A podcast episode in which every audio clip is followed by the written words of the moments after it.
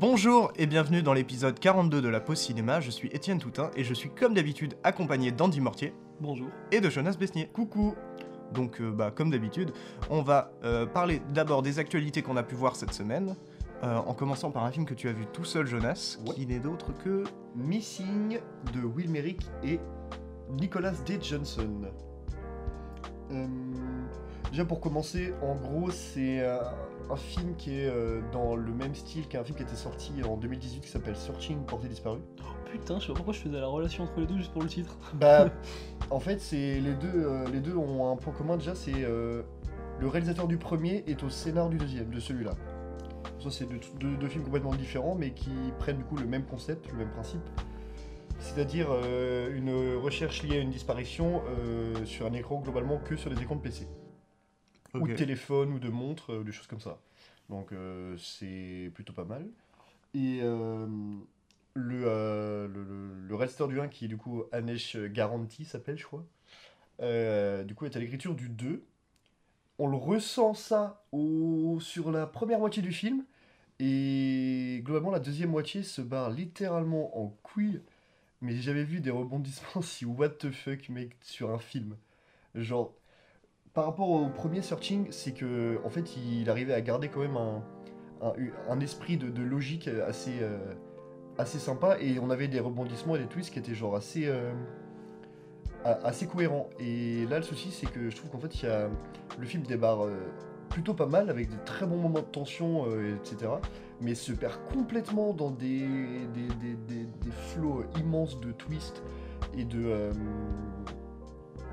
de, trucs complètement surréalistes qui, en fait du coup gâchent un peu je trouve euh, tout le plaisir euh, et toute la tension du film parce que en fait moment t'y crois plus trop euh, parce que, vraiment enfin c'est vraiment il y a des twists et j'étais en mode n'importe quoi. Mais en vrai globalement le film quand même se laisse regarder il est cool.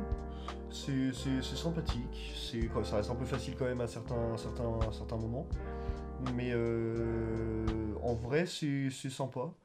Euh, la musique est, vachement vachement pas mal je trouve. Euh, c'est pas non plus hyper original mais c'est une musique qui marche bien dans le concept et dans la prise de tension. Et non bon, en termes de réel il n'y a pas tant de je veux dire je pense qu'il y a le concept bloque un peu en fait limite la possibilité de fulgurance dans, la réalisation et la mise en scène. Mais euh, ça reste quand même euh, assez correct. Le film se fait euh, assez démonter, un peu injustement, parce qu'en vrai c'est divertissant, c'est bien rythmé, le montage, bon, parfois c'est pas bien, parfois ça passe. Mais globalement, je pense pas qu'il mérite la note qu'il a actuellement. Moi je suis- je suis- j'ai bien aimé, mais c'est pas, c'est pas non plus dingue. Mais il y a un lien avec Searching ou c'est vraiment Ouais. juste. euh, C'est bah non non non non non, les deux films ensemble n'ont n'ont pas de rapport, juste utilisent le même concept d'une disparition et euh, de- d'une personne qui du coup enquête de chez de sur de son PC, tu vois, à travers des trucs, des des, des comptes Google, des- tu vois, genre des trucs comme ça. Mais c'est juste du coup, le- en fait, le- la, la- la relation entre les deux films, c'est du coup euh, Anesh Garanti, réalisateur du premier et du coup scénar du deuxième, et euh, Will Merrick et Nicholas D. Johnson aussi, qui étaient, euh, alors ça je dis peut-être une connerie, mais producteurs sur le film d'avant. Et sur Searching. Prochain pour le troisième, euh, ils vont encore intervertir. Ouais, peut-être. Sauf que, bah, en vrai, pourquoi pas Parce que je préfère bien Searching, que j'avais trouvé vraiment, vraiment bien, tu vois, euh, à celui-là qui est, qui est juste. euh, c'est qui qui enquête dans. Missing? C'est la meuf? Stormbride, La meuf qui joue dans, Euphoria, le. Raccourci dans le temps, euh, Ok. de Ava DuVernay, etc. Ouais, parce que sur l'image de. Sur l'affiche de Search, euh, Searching, t'avais le mec euh, l'Asiat. Euh, comment il s'appelle son- euh, Cho Euh, Ciao. Non, non, mais euh, le, le mec, il est connu. euh, Ça, va me, ça va me trigger, je vais être obligé de regarder. Je, je- je m'excuse. ah non, c'est Anesh Chaganti en plus, je me suis trompé. C'est un nom indien, ça. Ouais, il est indien. Et c'est John Cho, c'est ça. Ah. Ça me dit quelque chose en plus de John Cho. Ouais, Mm. bah il a une tête euh, qui est assez connue c'est pas le mec qui a joué dans euh, la romance asiatique, là, enfin américano-asiatique. Oh, si, y a moyen. Ouais, Il y a moyen. Euh, la truc, attends, asiatique. Il a fait, il a joué dans Cowboy Bebop, The Grudge, The Twilight Zone, Gemini, je l'avais vu là-dedans. Gemini, c'est- cool. Ouais, non, je sais pas. Un jeu Star Trek. Ouais. Ouais, non, je sais pas. Bon, ouais, bon, le jeu. Star Trek, je pense que c'est là où on, on a dû le connaître. Donc euh, John Cho euh, faisait un film euh, un-. J'ai un doute, mais je crois Ouais. qu'il joue un docteur dans un, dans un film ou un truc d'un genre. Il a peut-être joué dans un saut ou un truc d'un genre, je sais plus. Ah, c'est c'est possible, mais j'ai pas. euh, Cho dans un saut. C'est pas mal. Mais du Euh, coup, t'as- Ouais, ouais, j'ai- j'ai euh, on fini, a euh, tout fini pour Missing. J'ai fini. Bon, tu vois, regarde, le film se fait un peu euh, démonter en presse, mais je trouve un petit peu injustement quand même. Ouais. Même s'il y a beaucoup de. Il y a quand même pas mal de défauts dans le film, mais. euh, Voilà, je trouve en vrai de la première partie quand même assez, assez, assez bonne dans la tension. Moi, j'ai eu des moments, des vrais moments où je me dis putain, je sens la tension, je sens les enjeux monter. Et c'était pas si mal. Mais bon, après, ça se barre en couille et du coup, tu perds un peu le tout. C'est pas grave.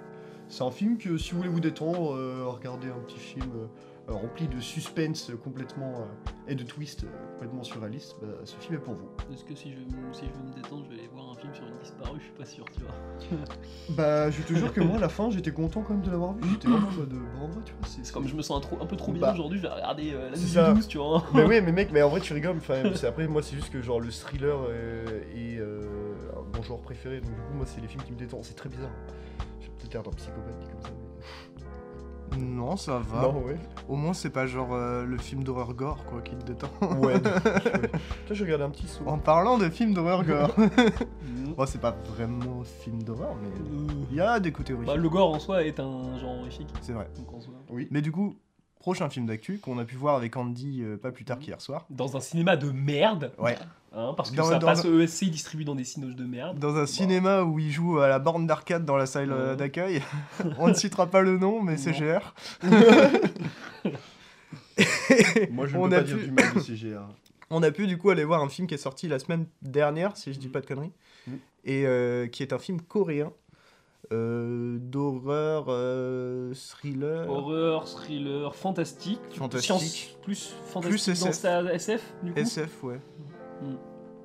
Mais du coup, Project Wolfhunting. Mm, De Kim Hong-seul. Ouais. Est-ce que tu veux faire le synopsis Ouais, bah, je vais faire le synopsis comme le trailer en soi. C'est Mm. euh, du coup, euh, on a des prisonniers philippins, mais Mhm. qui sont coréens d'origine et euh, mais qui ont fui aux Philippines en gros pour euh, être protégés et qui vont se faire ramener en Corée et en bateau du coup avec on va avoir donc un groupe de flics. Un groupe de qui surveille, un groupe de prisonniers sur le bateau, Mm. et euh, une, enfin, une évasion va être organisée. À un moment, il y en a un qui tombe à l'eau. Qu'un- ouais. bah si en fait. Euh, Bah, juste un seul moment, mais c'est euh, très. c'est Oui, oui, c'est vrai. Ils sont deux. Et euh, on va pas dire plus parce que euh, le film, euh, bah, c'est. A beaucoup de retournements. Ouais, mais c'est pour moi c'est la grosse qualité du film, c'est le réel redistribue les cartes Oui. vraiment, constamment.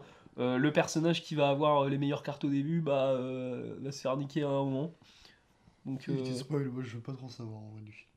Hein Bah, c'est ce qu'on fait. Ouais, je sais. c'est ce que- Ah ouais c'est ce que je mais euh, le genre le truc que quand j'étais sorti de la salle, je me disais le bouclier scénaristique, euh, Ouais, voilà, l'immunité scénaristique, euh, elle est inexistante dans le film. hein. C'est euh, vraiment ça la Game of Thrones le truc quoi.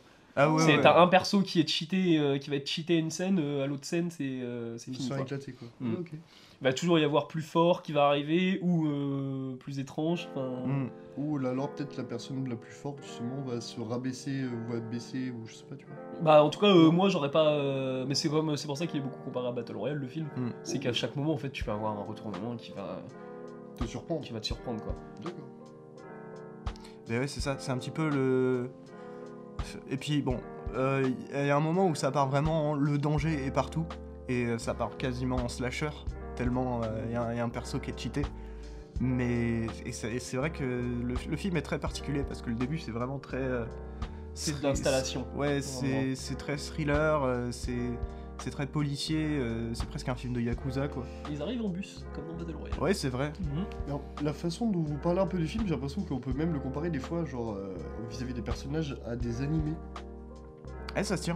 Ouais parce que je pense que de toute façon même dans tout le cinéma asiatique il y a- il y, a ce côté là mais c'est enfin plutôt les animés qui ont peut-être l'origine du, euh, Ouais, moi je, de, ce scénario, de ces histoires là quoi. Peut-être. En vrai, c'est bien possible. Parce que la- le comparatif aux animés est pas déconnant dans le sens où les personnages sont vraiment très vite caractérisés.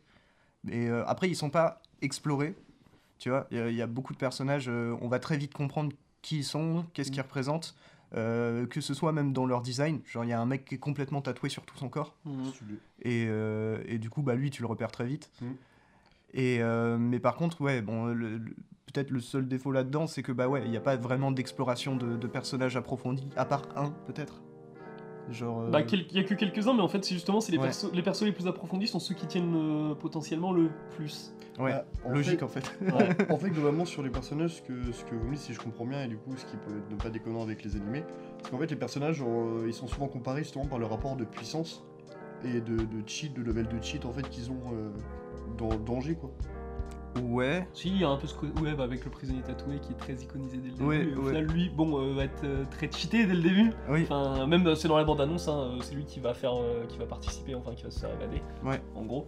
Et mais justement, je- par exemple, j'aurais parié au début du film sur ce perso-là. Et bon, on va pas entrer dans le truc, mais euh, enfin voilà.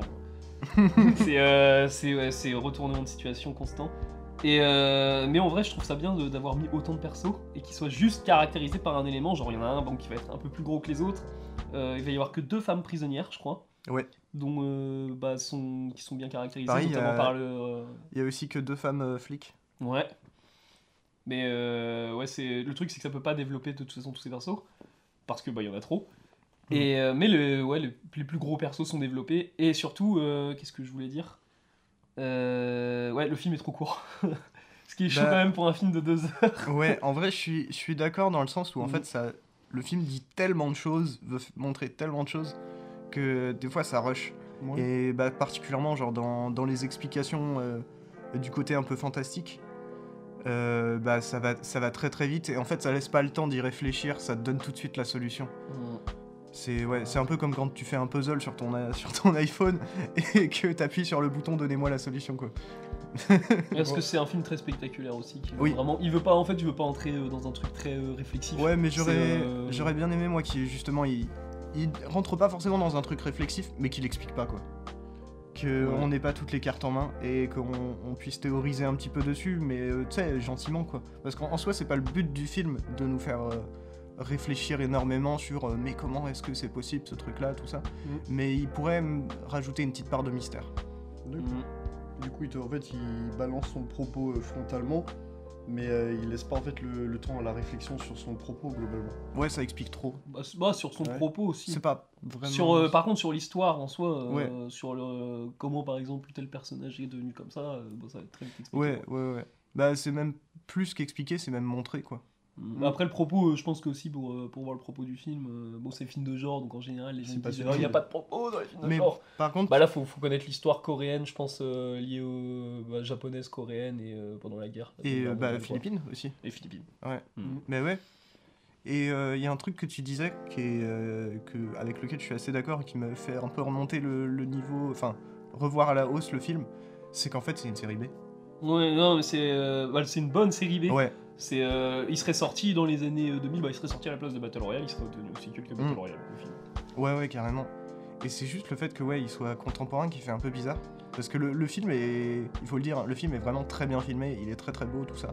Il a pas genre les, les défauts classiques de série B, j'ai envie de dire, à part bah, dans le scénario peut-être. Et ça tente beaucoup de choses sur la réelle, le montage. Ouais, Il y a des plans, il y a des plans de combat, on dirait des plans de combat de cinéma hongkongais quoi. Ouais, ah ouais, ouais, il y a des scènes de combat vraiment magnifiques. hein.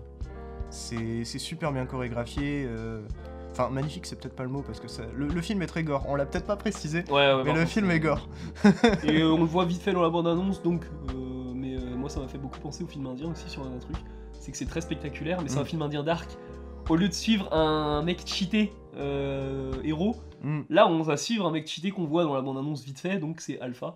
Euh, bah lui, euh, c'est euh, le cheaté dark quoi. Enfin, Ouais. Et tu mets pas le patine sûr que d'où le d'où le côté slasher quoi. Parce que le en fait on le suit mais en pas directement, on le suit indirectement avec les autres personnages qui qui Ouais. se font slasher un par un euh, par le côté slasher de Alpha quoi. Ouais, mais le côté slasher est super bien aussi pour un truc, c'est euh, il y a le film il joue beaucoup avec la verticalité du Ouais. bateau. Euh, T'as notamment le délire avec l'ascenseur, tout ça. Tu vas à un moment descendre, et puis euh, le mec, enfin le mec à un moment est dans la salle des machines, Alpha est dans la salle des machines, donc tout en bas du bateau, et on va suivre des mecs au haut du bateau où le Alpha va arriver d'en haut. Hmm, Donc il y a un truc, euh, enfin ça peut être jugé comme une incohérence euh, par des gens, mais euh, c'est Bah. un film au final, c'est un film qui s'amuse aussi avec euh, les codes. Ouais, et puis pour moi, c'est.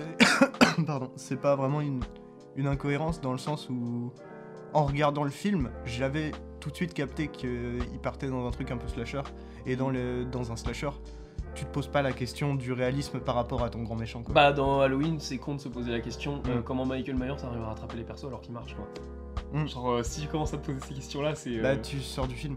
En fait, c'est que tu regardes pas le, vraiment le film. Mais c'est pour ça que, bah, on en parlait en plus avant le podcast, mais euh, c'est pour ça que It Follows aussi s'amuse beaucoup avec les codes de slasher. Mm. C'est que dans It Follows, en soi, euh, la si tu t'éloignes très, très loin de la, du monstre, le monstre va vraiment mettre 3-4 jours à venir, Ouais, mais il va, t'es sûr qu'il va venir à un moment. Alors par exemple, dans un film comme Halloween, euh, tu t'éloignes vraiment, euh, tu t'éloignes à 10 km, Michael Myers il est là dans 5 secondes, quoi. non, même il, il est en train de t'attendre, il, a préparé du café. Ouais. Ah oui. Il a mangé son meilleur kebab frites. Mais, Et euh, je sais pas s'il y a d'autres choses à dire. euh, J'y réfléchis. Bah, peut-être un petit mot sur la musique, qui est vraiment très très cool. Ouais, c'est très, bah, c'est très tension, quoi.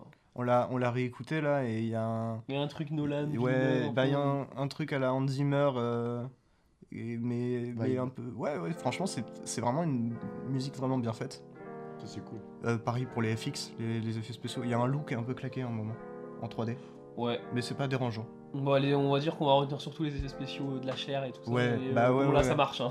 ah ouais, là, c'est c'est vraiment impressionnant. C'est vraiment impressionnant. Mm. Et voilà, je pense qu'on a fait le tour.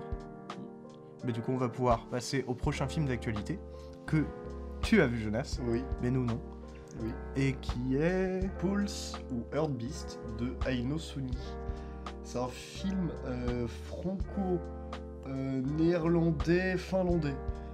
Ok. En gros, Aino, Aino Suni, c'est son premier film et c'est une réalisatrice finlandaise. Mais elle a pris euh, une actrice euh, néerlandaise, enfin dans, dans le côté flamand, belge, je sais pas quoi, Mhm. et euh, une actrice française qui est Carmen Kassovitz, la fille de Mathieu Kassovitz. Un gentilhomme. Non. et du coup, ça, ça c'était- il y a un mood très spécial. Et c'est un film que moi j'ai pu voir du coup en décembre. Et c'est un film qui est passé du coup dans, dans plein de festoches. Et que du coup j'ai eu la chance de, de- de- d'acquérir. Et c'est assez compliqué de parler du film parce qu'il a une aura euh, très spéciale. C'est du coup une personne qui, euh, qui fait un peu du rap, euh, mais en mode freestyle ou des trucs en mode. des- pas des mics, mais enfin, c'est un truc qu'elle fait un peu solo. euh, c'est très. euh, c'est très induit un peu euh, comme, euh, comme, euh, comme chose. Et qui va justement rencontrer en fait sa belle-sœur. Et elle va devenir en fait. Enfin, elle va trouver une obsession sur elle. Ouais. Et je vais pas en dire plus parce qu'il y a pas mal de choses que je trouve assez intéressantes. Et c'est un film qui a énormément divisé, donc j'ai vu pas mal de gens le détester et d'autres l'adorer. Et moi, j'ai plutôt aimé le film. J'ai plutôt très très très aimé le film même. Je suis plutôt du, côté des gens qui ont beaucoup aimé. Parce qu'on on retrouve en fait globalement ce que, ce que j'aime même dans le cinéma.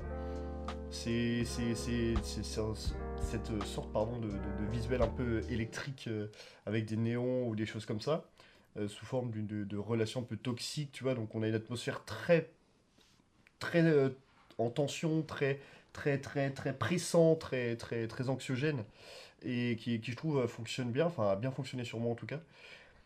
Et les actrices, Carmen Kassovitz et l'autre, je n'ai pas du tout son nom, c'est un nom un peu compliqué, euh, jouent plutôt bien. Carmen Kassovitz, je trouve, c'est celle qui s'en sort le mieux. même. Mhm. Et c'est cool. Et le film a quand même des défauts. Il y a quand même quelques passages qui, pour moi, euh, peuvent paraître comme euh, faciles, même dans la logique des choses, euh, qui s'accordent bien avec le reste du récit. Mais je me dis, là, justement, c'est- pas prendre de risque d'aller dans cette direction-là.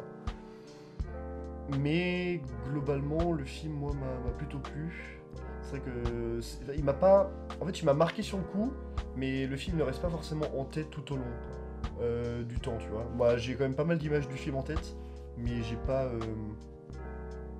J'ai pas. Pas. euh, le film entier en tête. Et vu que c'est un premier film aussi, le film euh, évidemment a les défauts d'un premier film, c'est logique. Euh, Genre Aino Suni en soi, il met vraiment énormément de cœur, énormément d'énergie, énormément de choses dedans.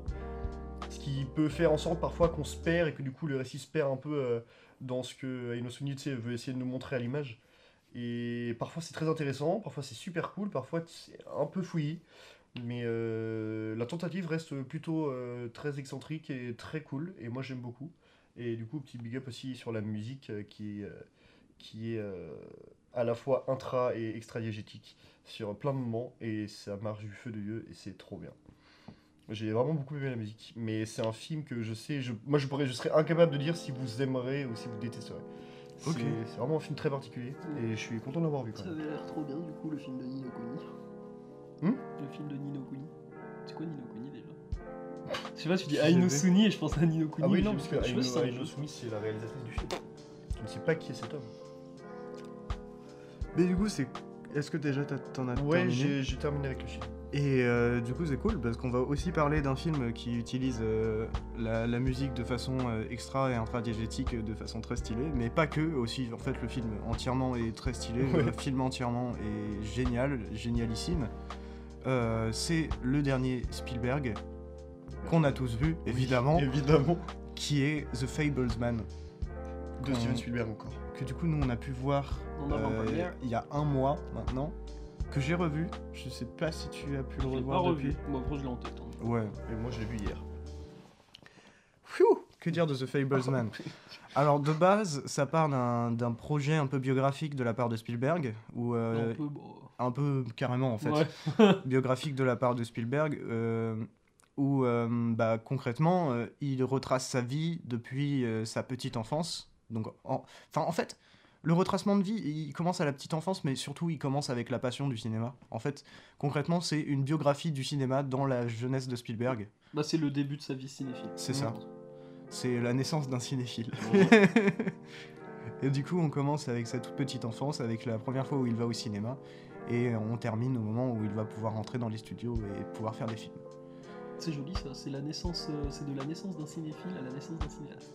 Ouais. Oh Mhm.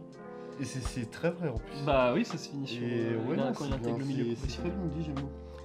Et euh, bah, du coup, entre-temps, on va euh, pouvoir euh, euh, bah, découvrir euh, ses- cette obsession avec lui, en fait, euh, pour le cinéma, pour recréer des scènes, avoir du contrôle, en fait, sur ces scènes aussi, c'est un point qui est vachement évoqué. Et aussi, bah, forcément, euh, avec la fa- sa famille qui l'entoure, ses amis, euh, sa copine, qui est la seule Sa fiction copine qui est la seule fiction du film. du du film. L'anecdote est assez marrante. Et, euh, et John Ford. Je terminerai sur John Ford. Mhm. Mais euh, bon, bah moi personnellement j'ai adoré, je trouve ce film absolument, je trouve que c'est un chef-d'œuvre absolu, que je pourrais en parler des heures, des petits détails dans des plans que j'ai remarqués au premier ou au deuxième visionnage. J'en donnerai deux. Euh, non, j'en donnerai qu'un, parce que l'autre euh, est potentiellement un spoil. Ah, oui, Et je ne veux pas spoiler ce chef-d'œuvre. Oh, y a oui, non. pas. Bah, ouais, euh, C'est le genre de film que tu peux pas trop spoiler. Ah ouais, mais non, en vrai, c'est mieux, de regarde, le... t'as parlé de John Ford. c'est mieux de le voir sans. Oui, mais c'est ça- mieux, de- c'est mieux de le voir sans en savoir trop, tu vois. Mm. Moins t'en sais en regardant, plus la claque sera immense. Bah, je savais qu'il y avait John Ford dans le film, tu vois. Bon, je, Ouais, mais- m'en suis souvenu à la moitié qu'il y avait Lynch, tu vois, C'est- dedans, qui jouait John le- Ford, mais ça m'a pas gâché là. C'est le, le genre de truc euh, de, de dire qu'il y a John Ford dans le film euh, qui donne envie d'aller voir le film, je trouve. Enfin, tu te dis, mais comment est-ce qu'il a utilisé John Ford? Et on ne dira pas. Mais euh, il y a un truc que je trouve particulièrement euh, assez incroyable. Déjà, il y a beaucoup de gros plans sur des visages avec des regards caméra qui sont extrêmement bien utilisés. Et il y a toujours, toujours, toujours euh, un petit reflet dans l'œil.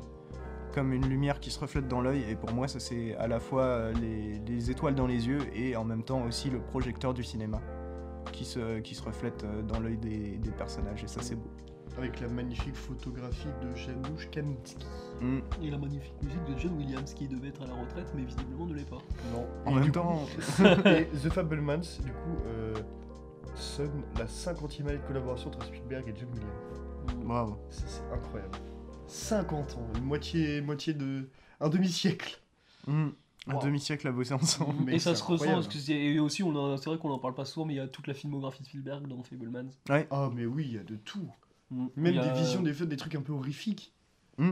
Et c'est. Enfin, enfin, vraiment, vraiment, je suis fasciné devant ce film, devant la, la, la- la façon dont Spielberg, en fait, ré- arrive et réussit à tout faire. De tous les genres, à toucher à tout. À se dire, bah, en fait, j'aime ça, j'ai envie de faire ça, je le fais, c'est chef-d'œuvre. C'est. c'est- Enfin, vraiment, genre, ce, ce film m'a- soufflé. Mais euh, je me suis rarement pris une, une claque comme ça euh, devant un film. Bah, et puis il faut noter que on... quand on parle souvent de- des films de Spielberg entre nous, on- il y a le- il y, a le côté un peu académique en fait qui, re- qui ressort, Mm. avec le fait que c'est très très bien fait, mais que des fois ça manque un peu de personnalité. Et bah là, euh, c'est clairement pas le cas. Bah, c'est pas que ça manque de personnalité, c'est que sa personnalité on la connaît depuis trop longtemps Ouais, et du c'est- possible, habitué. C'est possible, ouais. Et Ouais, il y a de ça. Et je pense c'est que vu qu'il y a pas mal de gens qui s'inspirent de Spielberg, du coup on prend du coup en fait euh, la patte de Spielberg comme quelque chose d'assez académique, vu qu'en soi euh, tout le monde le prend un peu pour de la base. Ouais, bah le, Ah, truc c'est un peu la base Spielberg. Bah, je suis d'accord. Quand on regarde, euh, c'était. euh, bon, euh, la rêve au Scalvo, mais c'était Fossoyeur de film qui avait décrypté euh, la scène d'intro de Jurassic Park 2, qui est considérée comme euh, la pire Jurassic Park, et qui montrait à quel point la scène elle installait parfaitement tous les trucs, tous les enjeux. euh, en fonction de la focale, des trucs comme ça. En fait, le mec est juste euh, bah, maîtrise sa mise en scène, il connaît parfaitement le Bah spectateur, il Ouais. sait comment le faire ressentir des émotions. Et euh, voilà, et même on parlait un truc marrant aussi, euh, pour revenir aux références du film. euh, il y a- tu me disais, ah, il y a le placard comme dans E.T. Ouais. Et, euh, et au final, euh, je t'avais dit, genre, euh, ah, c'est bah, enfin, c'est plus, c'est pas une ref à E.T., c'est plus E.T. qui faisait rêve du coup à l'enfance. bah ouais. Parce que c'est vrai que le placard a dû, être- a dû le marquer. Enfin, c'est pour ça, ouais. euh, il y a tout qui. Je pense que tout est vrai dans le film. quoi. Mhm. Bah sauf ouais. la- du coup, sauf sa copine, mais. euh, Qui donne des scènes au final très, très, Très étranges, qui ont même pas l'air, enfin, qui n'ont pas leur place Très dans le drôle. film. Ah, il y a un côté très lynchien en vrai, Ouais. dans ces scènes, je trouve. Bah moi la- les, les- les scènes avec la, la petite Amy, moi je les trouve hilarantes. Oh, ils sont super drôles, Super drôle. mais il y a, il y a ce décalage vraiment euh, Ouais, bah ultra oui. lynchien. Où tu sais, tu vas, Oui, ouais, tu vas ouais. mettre un personnage qui a une démesure dans sa personnalité et, euh, et tout le monde l'accepte. En vrai carrément. je veux dire, une croix de, de Jésus avec un cœur au- au-dessus du lit, c'est un peu beaucoup. Mm. En mode. Il y a un plan incroyable avec eux. Bref, prions. c'est on, va, vrai. on va prier sur le stade. Hmm, J'adore. Qu'est-ce que je Bah, moi, je voudrais parler du coup du mouvement de caméra. Vas-y. Parce que euh, il y a le meilleur mouvement de caméra que j'ai, l'un des meilleurs mouvements de caméra que j'ai vu au cinéma. Donc, Oui. Pas spoil, Non. mais euh, c'est euh, un mouvement qui clôture le film Oui. et Ah c'est oui. hup- c'est hyper drôle déjà de faire ça. Ouais. C'est euh, il y a même des gens, Oh euh, les- oui. même les gens qui sont pas euh, à fond sur la, la technique au cinéma Ouais. ou cinéphiles vont rire à ce moment-là parce Oui. qu'ils comprennent très bien l'enjeu de ce mouvement de caméra. Et c'est ça en vrai cette force de ce mouvement de caméra, c'est que euh, d'habitude, il y a que euh, les, les analystes cinéphiles euh, qui kiffent vraiment ça, qui vont aller regarder justement euh, qu'est-ce que voudrait dire ce mouvement de caméra, qu'est-ce que voudrait dire ce placement de caméra. Et là, Spielberg, il a réussi à faire comprendre à tous les spectateurs le pouvoir d'un mouvement de caméra. Mais c'est parce Ouais. que c'est justement pour un truc, c'est qu'il connaît en fait un réel qui ne connaîtrait pas le spectateur, qui ferait un truc dans sa forme parfait. Mm. Il aurait fait directement le plan en mode euh, Ouais. le beau plan qu'il faut. Alors que là non, il fait le mauvais plan pour Mm. ensuite corriger. Et vu que dans la scène avant, il a parlé de ça, c'est parfait en fait. Du coup, ça, le- les gens comprennent très vite euh, le lien quoi. Mais ouais, l'un des, mouvements de caméra et le plan final le plus Mm. stylé euh, depuis Oui. très longtemps. C'est incroyable. Ça, Oui. c'est. Ouais. Oh oui. Franchement, Bah, c'est- en fait, je suis, je emmerdé parce que j'ai plein de choses à dire, mais ça spoil tout. Ouais, Bah, bah, ouais. faut pas. Moi, enfin, moi, juste que ce que je ressens quand je suis sorti du film et ce que je ressens toujours après, euh, après du coup, un peu de recul sur le film, c'est qu'en fait, j'y vois aucun défaut. Mm. Même la durée, le film dure 2h31. C'est- vraiment le film, il est, strict. il est passé comme si ça durait 1h10 quoi. Et Mm. pourtant, pas- mais trouve- il, se passe pas grand chose dans le film. Ouais, dans le sens, bah, il n'y a pas d'action en Ouais, bah, en fait, il se passe pas grand chose, en même, en même temps, il se passe énormément de choses. Ouais, mais et après, il se passe toujours des choses, tu vois. Ouais, et c'est un film que, à revoir plusieurs fois parce qu'il y y a des trucs, faut, faut pouvoir tout capter et tout. Et je trouve, je, je trouve, enfin, pour moi en tout cas, à l'heure actuelle, ça reste un film parfait. Genre, je vois pas, je vois pas d'autres termes que dire qu'en fait le film est parfait. Il y a, je- il y a rien de, de, de, même pas un mini détail, même pas un poil de cul de détail de pas bien, de faux. Ouais. En tout cas, je le vois pas. Et c'est. J'ai commencé le film, je m'a- enfin, je m'attendais à voir un grand film, mais je ne savais pas à quel point c'était un aussi grand film. Et vraiment, j'étais scotché par l'écran. Euh, vraiment, surtout que dans notre salle, euh, du coup, j'avais été le voir avec euh, Tristan. Et il y avait des gens dans la salle qui étaient très très chiantes. Mhm. Vraiment une dame casse-couille. On a des grandes jambes, donc on avait nos, nos pieds un peu contre le siège, parce que bah, c'est proche. Et elle est venue nous voir et elle nous a engueulé avant le début du film en mode Ouais, ça me dérange que vous mettez vos pieds sur les sièges. t'as vu la longueur de ma jambe. Mais frère, du coup, on était un peu énervé et quand le film s'est lancé, en fait, on a très vite en fait tout oublié pour se plonger dans le truc et en fait, on lâche plus l'écran du tout, du tout, du tout quoi. Et c'est non, c'est c'est- c'est- c'est- sa petite notice, c'est c'est absolument merveilleux. Moi, je trouve sa, sa plus grande, enfin, une des plus grandes forces, parce qu'en vrai, tout est fort, c'est euh, la construction du scénario et l'enchaînement des, des scènes, parce que on va passer de, de sa petite enfance où il est vraiment gamin à euh, un moment d'un coup il est dans les scouts.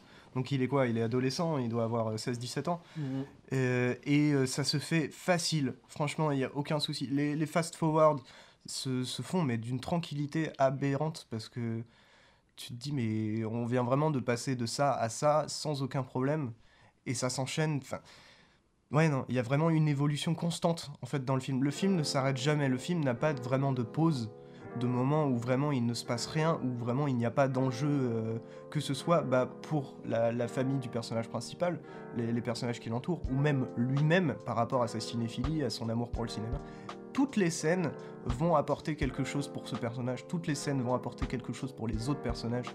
Il y a un développement constant et c'est un scénario parfait. Vraiment, c'est Vraiment, impressionnant. mais c'est passé par exemple, euh, c'est pas parce que c'est dans la bande-annonce, mais de- de- de- de- d'un petit feu de camp avec des chamallows qui se grillent à Mm. une scène de danse devant des phares. Ouais, mais justement, Ouais. bah, j'allais j'allais en parler de ça. Ouais, enfin, c'est, c'est- c'est- enfin, je veux dire, même la, la- la facilité qu'il a euh, de, de passer, de, de- de- de placer à côte à côte deux choses qui n'ont rien à voir, avec une logique euh, si précise, si Et, émouvante, si, si folle en fait. et ça, je pense, c'est aussi grâce à sa réal. Mais ouais, Parce carrément. que tu peux écrire un- ce scénario parfait, mais il faut savoir le réaliser parfaitement. Et là, vraiment, tout est maîtrisé, tout est parfait, mais tout est aussi très intéressant. Il y a, il y a énormément de plans euh, qui disent énormément euh, avec juste une image, et même en, en les regardant en dehors du contexte du film, on sait que à peu près ce que ça raconte. On peut déjà découvrir l'image, enfin découvrir l'histoire.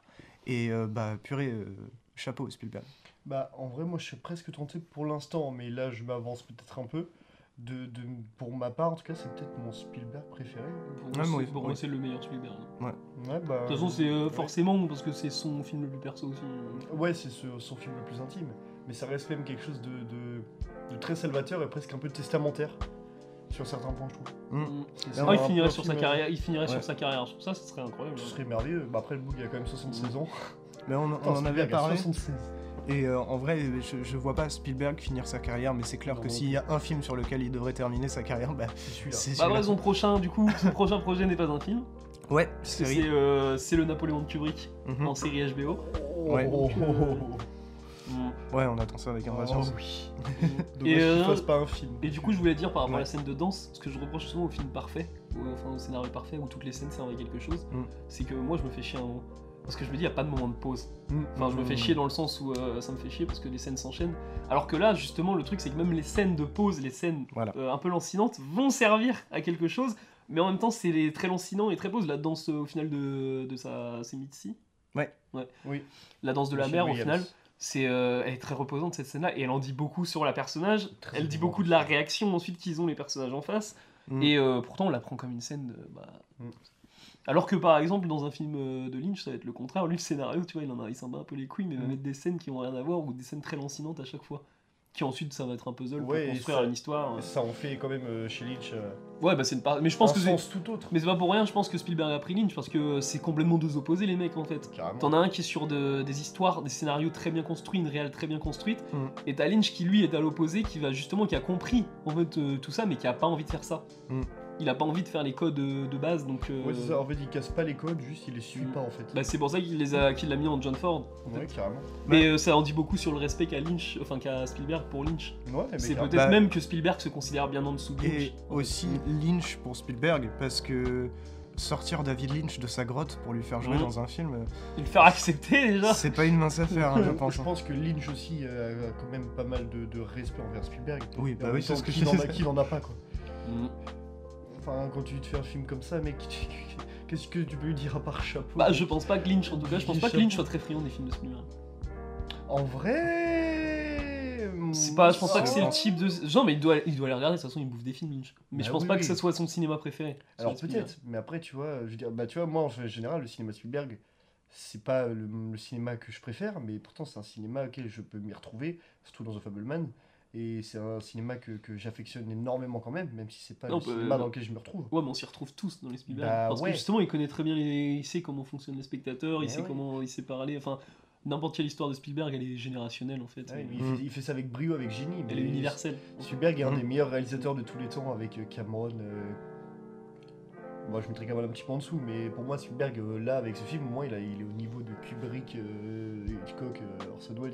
C'est une évidence. C'est une évidence. Mais ça aurait été bien qu'Hitchcock fasse un film comme ça. Ouais. Mais vraiment, En fait, n'importe quel, vraiment. n'importe n'importe quel cinéaste devrait faire un film à un moment sur ses racines et sur ce qu'il a fait aimer le cinéma, et puis euh, voilà. Ouais, mais bah là on va voir Empire of Light au mois de mars aussi Mhm. de Sam Mendes. Ouais, mais Après, ça a l'air beaucoup, pas- moins- ça a l'air beaucoup moins C'est personnel. bah, c'est pas, c'est pas, je pense pas que ce soit autobiographique, mais c'est, je pense quand même une lettre d'amour au cinéma comme l'a fait Babylone euh, Voilà. plus tôt. Mm. Sauf que moi justement en fait euh, la différence entre Babylone et, et The Fableman c'est que pour moi en fait Babylone euh, prend à bras le corps en fait son amour du cinéma et hurle le film avec côté très brutal. Et là où Spielberg en fait est beaucoup plus subtil et lui justement anime Plus en fait, intime. ouais et anime sa passion du cinéma par la tendresse. Et c'est Ça beaucoup manque plus émouvant c'est beaucoup plus intéressant je trouve euh, euh, de enfin Babylone est extrêmement intéressant aussi en fait, ce- les deux prismes-là restent quand même globalement très intéressants à, comparer. Parce que c'est deux, deux opposés, mais qui se réunissent en fait par le propos et par ce qu'ils ce qui, ce ce aiment dans le cinéma. Et c'est juste euh, merveilleux. Et c'est la subtilité de Spielberg qui me fait aimer Fableman encore plus que Babylone. Mais ça manque de personnes. Si en regardant Fableman, moi je me dis justement, c'est pour ça que j'avais revu euh, quand on avait parlé avec Antonin là. Moi je l'avais revu à la baisse Babylone après, euh, je crois que c'était après avoir vu Fableman. hein. Ouais, Mm. mais c'est- Parce que ouais. justement, en fait, le, le truc c'est que ça manque de personnalité, d'intimité, hein, Babylone. Ouais, C'est- ça carrément, prend une ouais. époque, ça va te hurler le truc. Mais ouais, mais, Mais c'est pas perso C'est comme archi, truc. archi brutal en fait, euh, Babylone. Mm. Et bah moi aussi, tu vois, euh, j'ai revu du coup Babylone à la baisse depuis que j'ai vu The Fableman. Parce que en fait, euh, je, je- enfin, The Fableman pour moi surpasse Babylone. Mais. Bah, c'est c'est facile en soi Babylone parce que c'est très impressionnant comme film et c'est mais. c'est très facile de le mettre dans un top euh, directement au début d'année. Ouais, carrément. Enfin, Il y a je sais pas combien de messages sur les réseaux sociaux. de, Oh, c'est déjà mon numéro de l'année, ça reste Bah, ça reste un des meilleurs films de l'année, Enfin, Babylone. Hein. Ce sera peut-être pas dans les tops. Enfin, je pense pas que ce sera dans le mien. Enfin, on verra à la fin de l'année. On est qu'au début, donc on a le temps. Mais ce que je veux dire, c'est que, enfin, Fableman, ça, je pense qu'il sera et a beaucoup plus euh, justement euh, les, les capacités, la- les qualités pour finir dans un top que Babylone. Bah, voir dans la durée, parce que tu vois, moi, ça fait un mois que j'ai vu Ouais. Fablemans, il va pas quitter pour l'instant, il va Ouais. pas quitter. euh. Alors que Babylone, euh, c'était très impressionnant sur le Bah. coup, mais il commence, à, il commence à me quitter le truc un Et, peu et quand puis, euh, Bah, C'est la brutalité qui fait ça. Mm. ouais, en, C'est fait- en fait. Babylone, c'est un, c'est un petit peu une grosse claque à la gueule. Ça fait mal Mm. sur le coup, mais on s'y remet. Oui. Euh, alors que Fablesman, il, te ça sur le touche- long terme. il te touche dans les émotions, il te touche au cœur. Euh, et bah, tu t'en souviens.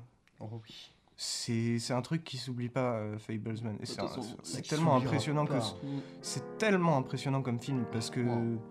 juste, enfin rien que le fait que euh, bah, je suis allé le voir deux fois et que la deuxième fois, quand, en sortant de la salle, vraiment j'en tremblais quoi. Le, le- le film m'a fait trembler alors que c'était la deuxième fois que je le voyais. Je savais ce qui se passait dans le film, mais il m'a quand même énormément touché. C'est tellement puissant en fait. C'est voilà. C'est merveilleux. hein. Moi, j'avais les jambes qui tremblaient à la sortie du film. euh, J'ai encore les larmes aux yeux. Enfin, c'est- absolument merveilleux. Mm. Euh, C'est, enfin, pour ma part, moi, c'est rare de, que je ressente autant d'émotions comme ça dans un film. Et puis même, genre, en vrai, tu vois, d'habitude, même devant des trucs comme ça, je rigole pas. Mais là, j'ai pas mal rigolé. J'ai, pleuré. Enfin, il y a de tout. Il y a de tout dans ce film. C'est- sa grande force aussi, Ah c'est ouais. que il arrive à, à passer des, des larmes au rire sans aucun problème. Avec une très Et- grande. Ouais, bah, en fait, quand c'est drôle, c'est tellement drôle. Oui, oui. Quand c'est touchant, c'est tellement touchant. Et c'est impressionnant, en fait. T'as pas le temps de sécher tes larmes que tu, tu tu tapes une déjà, barre. C'est incroyable. Et des, Franchement, des fois, tu pleures de joie ou de tristesse, ou c'est quelque chose de très doux, en même temps, des fois de, de brut, mais qui garde quand même une certaine tendresse. Mm. Et c'est. Non, non, mais c'est moi, c'est vraiment. je suis abasourdi. Déjà, je suis impressionné par toute la carrière de Spielberg, mais là, encore plus Mm. par, par, son, par son aspect, à pouvoir tout faire euh, si, si parfaitement, si. Tu vois, son, son tempo comique est juste absolument merveilleux. C'est sa façon de d'émouvoir est d'acteur. pas. Ouais, ouais, c'est ça. C'est jamais trop kitsch, c'est jamais trop. euh, dedans, euh, c'est jamais, ça, ça, ça- ça enfonce jamais des, des portes, euh, des portes euh, comme ça. Enfin, c'est super subtil et c'est juste merveilleux. Prend toutes les bonnes directions, tout ce qu'il faut pour en faire un film parfait, qui pour moi euh, est déjà culte en fait, pour, dans, dans mon cœur en tout cas. Et on en a pas parlé du coup, mais Ouais. euh, du casting. Ah bah oui. Parce que bah, Paul oui. Dano, euh, c'est tout le temps un qui tout double. Hein. Ouais, En tout cas, avec son. Bah, pour moi, non, mais euh, pour des gens, en tout cas, il y a des gens qui Ouais. aiment pas le jeu de Paul Dano. Quoi. Ah ouais. Ouais, et, euh, d'ailleurs, euh, les Oscars, visiblement, euh, ne kiffent pas Paul Dano. Non, Ouais. non, non. Parce que euh, ils ont eu plein de fois l'occasion de le nominer en acteur secondaire, Paul Dano. Ils l'ont jamais fait. Mais Ils auraient dû parce qu'honnêtement, pour moi, c'est lui qui mérite de gagner, hein, même au vu de toutes Mm. les sélections. Bah, il y a Michel, euh, Michel Williams et aux Oscars, mais pas Paul Dano. Ouais, mais ça c'est incompréhensible parce qu'au contraire, alors j'ai adoré Michel Williams, mais je trouve que dans toute la famille, enfant compris, c'est celle qui s'en sort le moins bien. ah ouais? Ouais. Moi je suis pas d'accord. Moi j'ai j'ai adoré, j'ai adoré sa performance. J'ai vraiment adoré, j'ai trouvé exceptionnel. Et je trouve que Paul Dano, moi vraiment, il, déjà il sort du lot.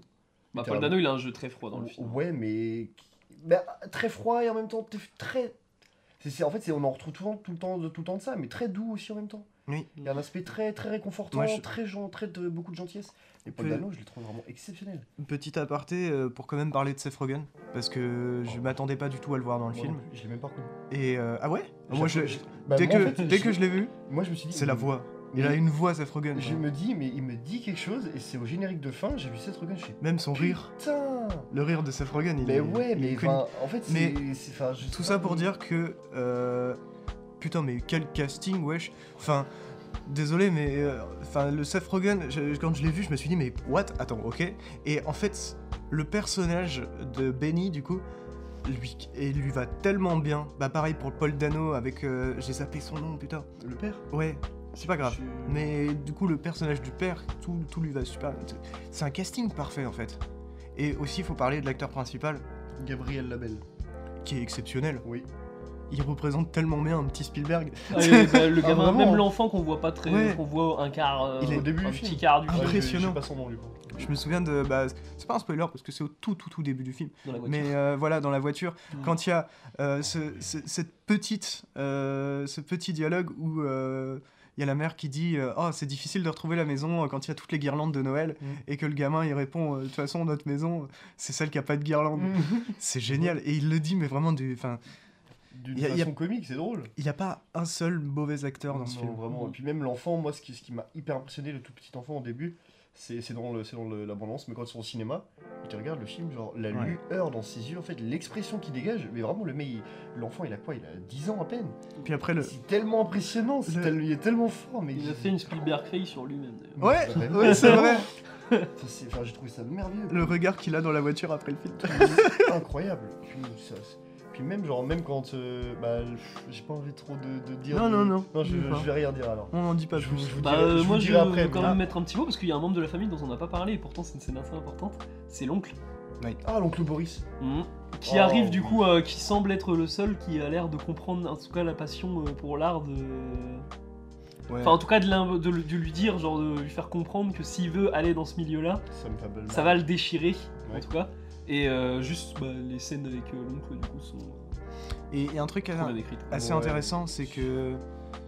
En, en gros, la, la- la première fois que j'ai vu le film, les scènes avec l'oncle, c'est vraiment un personnage qui donne pas confiance. Non. Il est vraiment présenté comme quelque chose. euh, quelque chose. Rien que le mot quelque chose veut dire quelque chose. Aussi, Oui, c'est un voilà. personnage Mais- très lynchien, je trouve. Ouais, c'est Il vrai. abuse vraiment sur ses trucs et tout. hein. C'est vrai. Bah, rien que son, son changement de tempérament où il est en train de pleurer, il déchire ses vêtements, il s'allonge au sol et après il dit Bah quoi, t'as jamais vu quelqu'un en train de. Non, t'as Mais- vu quelqu'un ça, Mais rire. ce qui, est, ce qui est amusant du coup, et ce que je voulais dire, c'est que la première fois que j'ai vu le film, du coup, j'avais vraiment pas confiance en ce personnage, mais en même temps, j'écoutais ce qu'il disait. Mais la deuxième fois, j'avais compris euh, ce qu'il disait, j'avais eu le temps d'y réfléchir. Et pour le coup, en fait, tu te rends compte que ce personnage-là n'est pas du tout taré. Et ouais, il y a. C'est enfin, c'est- vraiment, c'est un film Ouais, parfait. L'oncle est très ancré sur Terre. Et en fait, quand tu le vois, et dans toute la séquence, en fait, euh, t'es tellement dans justement une- l'univers familial, le contexte euh, social euh, Mm. euh, de la famille, qu'en fait, tu te dis, en fait, quand tu regardes le l'oncle, en fait, c'est le mec qui est hyper lunaire et qui justement n'a pas les pieds sur terre. Et en fait, En fait- quand arrivent plusieurs choses dans le film, tu comprends qu'en fait, c'est l'inverse. C'est pas qu'il a pas les pieds sur terre, c'est qu'il a pas les pieds au même endroit. Ouais. Là, bah, euh, pour moi, c'est il est, enfin, il est dans un autre monde, un truc où en mode c'est irréaliste ce qu'il dit. Et au fur et à mesure que, que le film avance, tu dis, mais en fait non, c'est lui qui avait raison. Et Mm. c'est la famille qui est en fait euh, un peu à les pieds ailleurs, comme tu dis. Bah, on n'a pas son background euh, à l'oncle en soi. Non, mais ouais, en un fait- moment un petit mot sur, euh, Avec sur ce qu'il a fait. le cirque, Ouais. euh, tout ça, il est devenu dresseur de lion et puis tout ça. Euh, Hollywood et tout. Ouais. C'est un mec en soi, quand on voit l'oncle, on se dit, bah, c'est un mec qui a vécu en soi. Oui. Ouais, bah. Il y a même un- une, une de ses répliques, c'est regarde ma tête, regarde mon visage. Ouais. Mais ouais, c'est le délire de. Il y a, un gros, une grosse thématique autour de la famille, de l'art, euh, du, du déchirement, de faire ce que les parents veulent ou pas. C'est ouais, pas facile, mais Mm. très très beau. Mm. Très... Merveilleux. Et les- notre presse, bah, la presse est d'accord pour une fois. Il y a Oui. pas de. Sachant que la seule presse qui n'a pas noté sur euh, 5 étoiles sur Allociné, c'est Marie-Claire. Ils ont mis Non, 4 étoiles. Il y a, là, il y a, y a plus de, de, de Ah ouais critiques. Il à combien Euh, alors, alors, le film était à 4,9 au début, à descendu à 4,8. Il y a eu des nouvelles critiques qui est remonté à 4,9. C'est parfait. et- Il a presque quasi euh, La, entièrement la pire note, c'est un 4 étoiles. Voilà. Et Il y en a, il y en a 4 ou 5 après, Mhm. c'est genre. euh, Il y a 38 notes de presse, je crois.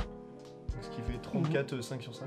Non, mais en vrai, avant, avant la sortie de Fableman, je me disais, bon, ouais, on va pas le refiler à Spielberg, l'Oscar. Mais Si. ça serait con de pas le filer là, pour le coup, Ouais, ouais. ouais, ouais. pour ouais, un ouais. film comme ça. Ouais, ouais. Ouais. Là, il mérite, honnêtement, pour ma part, c'est. hum, Meilleur film, meilleur réel, c'est mérité. Mm. Ouais. Meilleur film, enfin, je. Et soit faites que ce soit son dernier Oscar s'il Oh, faut. putain, mais-. Bah, il faut Ouais. que ce soit pour Fableman. Ah, vraiment. Ouais. Ah, vraiment. C'est limite, il devrait créer l'Oscar d'honneur du film le plus important pour l'histoire du cinéma de cette, euh, Ouais. de cette décennie. d'honneur de Fableman est décerné à Fableman. Bah ouais, non, je sais pas. il a- Ah, ouais, il, vraiment. il mérite de gagner tout ce qu'il tout ce qu'il doit gagner. Mm. Mais du coup, on a peut-être fait le tour de Fablesman, on en a pas mal parlé. Ouais, mais enfin. Si vous avez pas envie de le voir après, après ça, bah, je ne peux pas vous aider, je ne peux pas vous, Vous sauver, mais allez le voir quand même. Ouais, foncez. C'est- Faut pas hésiter.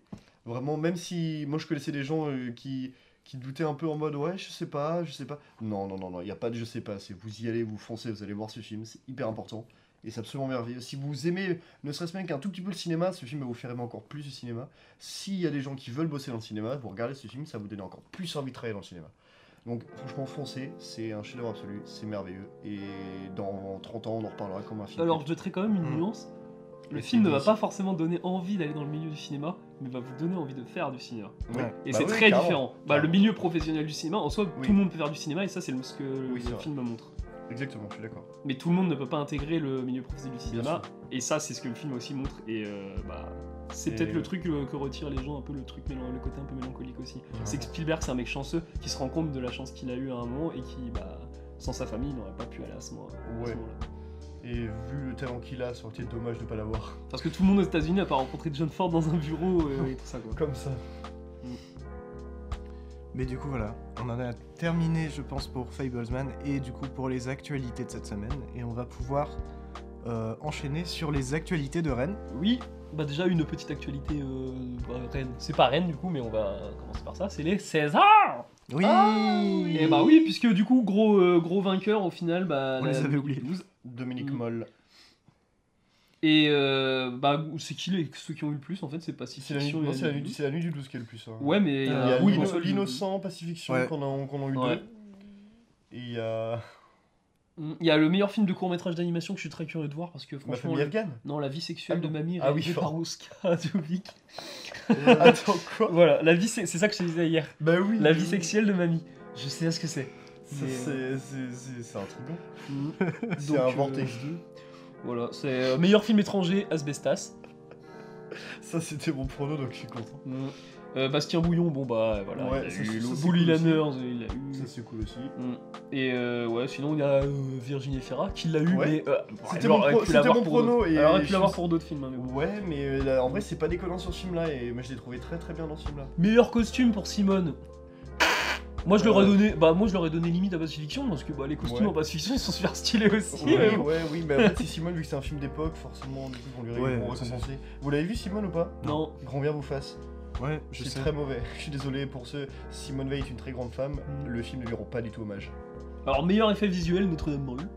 C'est vrai. Ça, que- c'est cool. Bah c'est vrai que quand j'ai vu le tournage de Notre-Dame oui. brûle dans les studios et tout, par contre c'est c'est vraiment des trucs, ils ont fait des trucs de bâtard. hein. Ouais, ouais, mais enfin, Bon, Jean-Paul t'as- Hano, enfin, t'as frère, c'est Jean-Jacques euh, Hano. Meilleur acteur Oui, et bah euh, en soi, bon, Pacifiction on a eu deux. Meilleure Oui. photo et meilleur acteur pour Bonhomme Visuel, et ça a dû faire grincer des dents dans la salle. Parce que vraiment, il y a des gens, ils ont pas compris, je pense, le jeu, la méthode Ouais. d'acting dans, Ouais. dans Pacifiction. Du coup, ils ont dû se dire, mais il joue trop mal dans Pacifiction, le mec. Re-regardez le film. Renseignez-vous sur le film. Mm. Ouais. C'est Et la euh, non, je voulais dire un truc aussi, c'est qu'il y a eu une blague au César, faut que je la remette. Mais il y a Denis Ménochet qui a fait un regard cam à la téloche et il a fait. Il a Mmh. hoché, il Ah a fait ouais. que ça. C'était apparemment la c'était une blague de ouais, c'était une blague de merde. Il a Denis Ménochet la tête. Et il a, il y a, il y a même il y a Pio Marmaille devant qui tire une gueule pas possible et ça a donné un gif incroyable. Je, je le donnerai après. Ah Ok. ouais, bah carrément. Il y, a il y a un truc aussi, euh, c'est meilleur premier film. Oui. Il faut en parler. Oui, bah oui, bah, Ouais. Saint-Omer. Et euh, franchement, moi j'aurais été Alice Diop. Elle a pas, euh, elle a pas voulu parce que bon, bah, Mais euh, moi j'aurais été, j'aurais dit, mais les gars, c'est pas mon, c'est pas mon premier film quoi.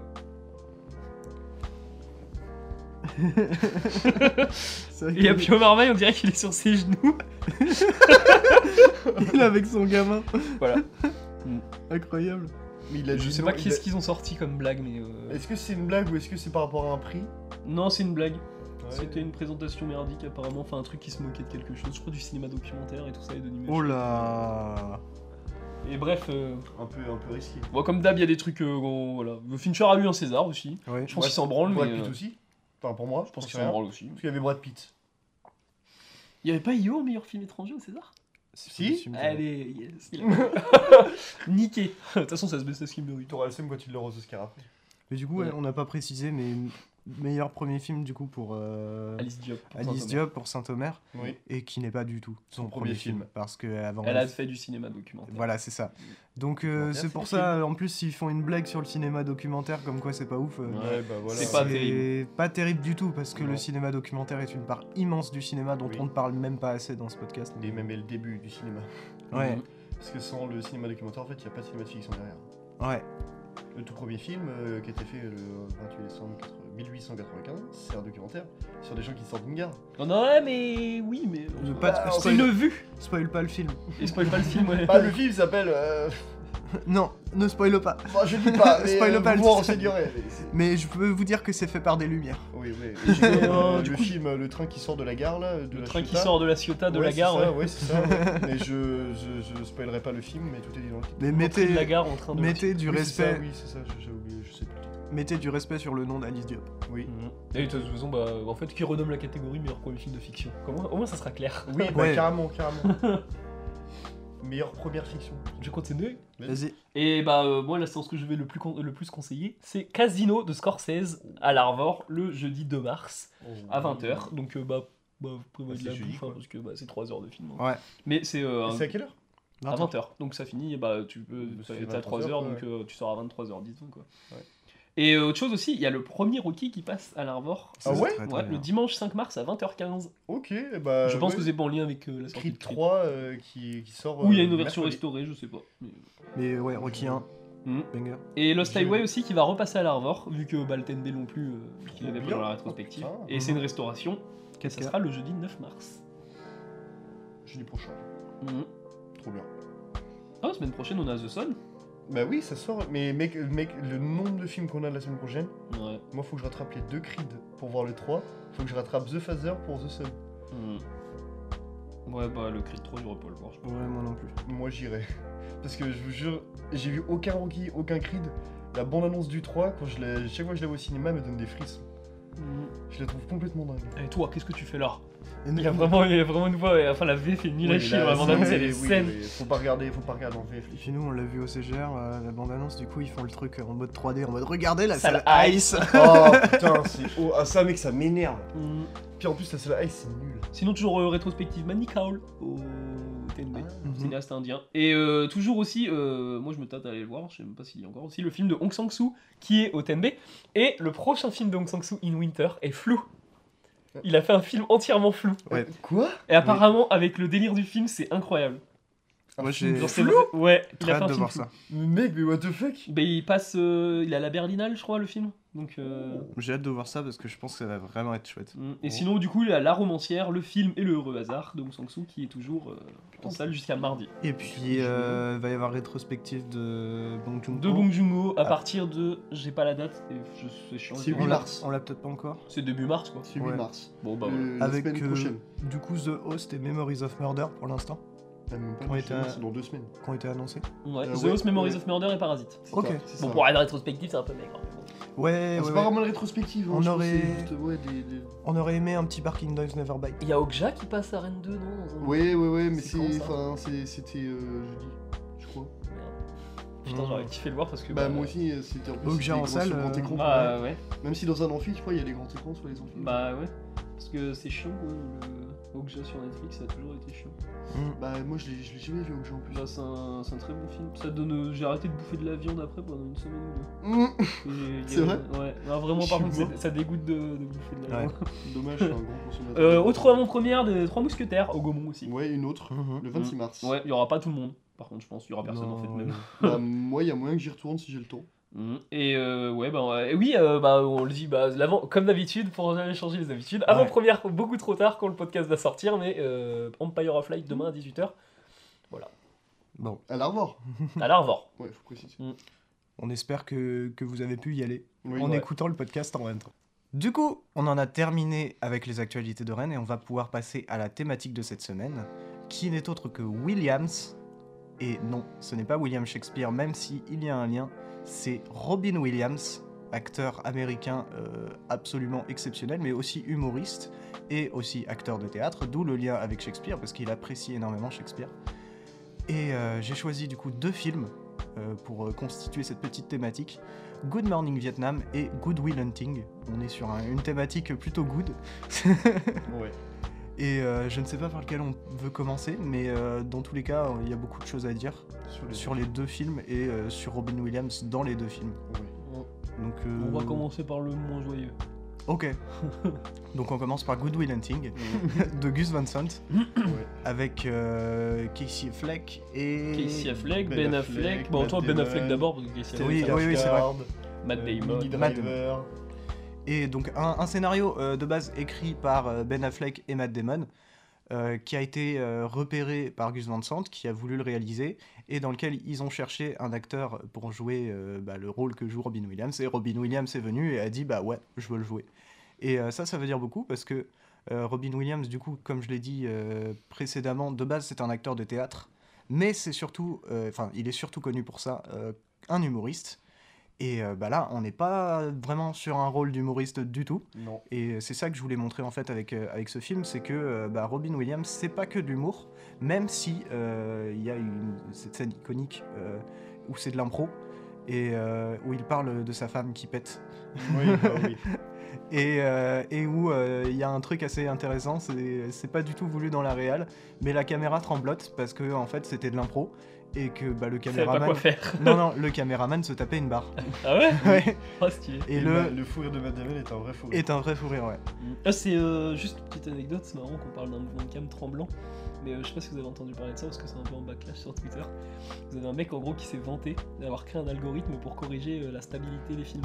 Ouais. Et il, y a, il a pris une scène de Batman vs Superman où t'as, je crois, ou euh, de enfin je sais pas lequel c'est, peut-être c'est Man of Steel, mais t'as, euh, ou Justice League, t'as euh, Henry Cavill qui se filme avec un téléphone et qui dit euh, machin et ça tremblote. Ouais. Et le mec a corrigé le truc, enfin l'algorithme a corrigé le truc, et le mec se vante en mode euh, Ah, vous avez vu, moi je fais mieux que les studios qui payent 200 millions et tout. Le mec, genre, euh, et il y a plein de gens dans les commentaires Ah ouais, c'est vrai que c'est mieux, ouais, ouais.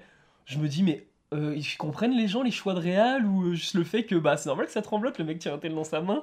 genre, euh, Ouais, mais c'est, tu sais, c'est le délire de l'image parfaite par-dessus Ouais. tout, euh, la stabilisation par-dessus tout. Mm. extrême. mais il y a des films, tu les corrigerais là sur la stabilité, mais bah tu perds Je- un propos je en pense fait. Rien bah que oui, un, un, un choix plan, volontaire de réel. tu vois, un plan qui se rapproche d'un personnage avec la caméra qui tremblote de plus en plus, Mhm. veut dire tellement plus que juste un plan qui se rapproche d'un personnage. Bah, Carrément.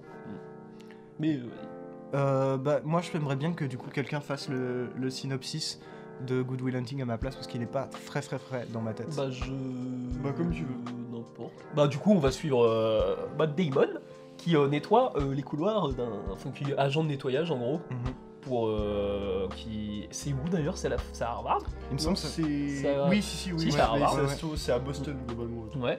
Et, euh, et en gros, euh, en parallèle, il y a Stellan Skarsgård qui donne ses cours donc de mathématiques et qui propose à ses étudiants de corriger un problème sur un tableau. Et euh, le problème est résolu, mais ce n'est pas un de ses élèves du coup, et ça va être au final Matt Damon. Et Stellan Skarsgård va repérer Matt Damon, qui est simple agent de nettoyage et petit, euh, petit connard un peu, euh, Mm. voilà, qui est, euh, qui a pas, il a pas fait d'études, etc. Et Stellan Skarsgård va l'emmener voir, du coup, va lui faire un- essayer de le faire sortir un peu de, de son monde, un peu, un peu de la rue, quoi. Mhm. Et va l'emmener voir un psy, du coup. Enfin, plusieurs psys, mais il y en a, y a qu'un- seul psy au final qui va euh, tenir parce que Matt Damon bah, est beaucoup trop intelligent, et, euh, mais aussi euh, un peu con, dans le sens où il va ressortir. euh, Enfin, il va tout faire pour niquer la gueule des psys, quoi. Ouais, euh, il est dans la provoque. Ouais, il va tout faire pour provoquer les psys, mais Robin Williams lui tient. Et du coup, euh, Mm. bah du Je- coup, Moi, euh, je peux commencer si vous voulez. En soi, euh, moi du coup, j'avais pas du tout vu euh, le film. Genre, je le connaissais, je, devais le voir euh, avec, un, ami, mais bon, du coup, j'ai dû le, j'ai dû le voir pour pouvoir parler dans cette thématique. Donc du coup, je l'ai vraiment découvert. Et mon dieu, que ce film m'a mis une baffe gigantesque, à tel point que je pense que même avec un peu de recul et tout, il va finir dans mes films préférés all time parce que je trouve le, le- le film absolument parfait. Déjà, la réelle de Gus Van Sant est, est genre juste ex- extraordinaire, plein de, de, de subtilités, de, de, de mouvements de cam et même de, de, de- de- de- des fois de, choses un peu euh, méta sur, euh, sur la réelle, genre sur le, le plan, le- le- les plans du début là, avec euh, les déformations un peu euh, comme un miroir cassé, euh, Mm. euh, en, tout en reflet et tout, pendant le générique et tout. Et puis il y a un plan comme aussi euh, vers Qui la fin, revient, euh, ouais, qui revient euh, et que je trouve absolument magnifique et super beau. Et il a une, une réelle en soi qui, qui aborde et suit bien ses personnages et n'est pas trop euh, là pour faire euh, des dérives, des, des- des immenses fulgurances pour montrer en mode regarde comment je sais bien réaliser, bien faire les films. C'est- une réelle qui est assez sobre mais qui est tellement bien faite et qui est tellement en corrélation en fait avec ses personnages et avec le, propos que, le film essaye de nous transmettre que en fait euh, l'émotion passe vraiment tout seul. Et c'est juste absolument euh, brillant de, justesse et de, technique. Et je trouve le, film absolument euh, dantesque. Et si tu pleures pas devant le film tu n'as pas d'âme. Mm. parce que le, film est ultra émouvant. Et moi je comprends totalement du coup son aura de film culte on, m'a souvent du euh, parlé du film comme étant un film très important et assez majeur dans l'histoire du cinéma.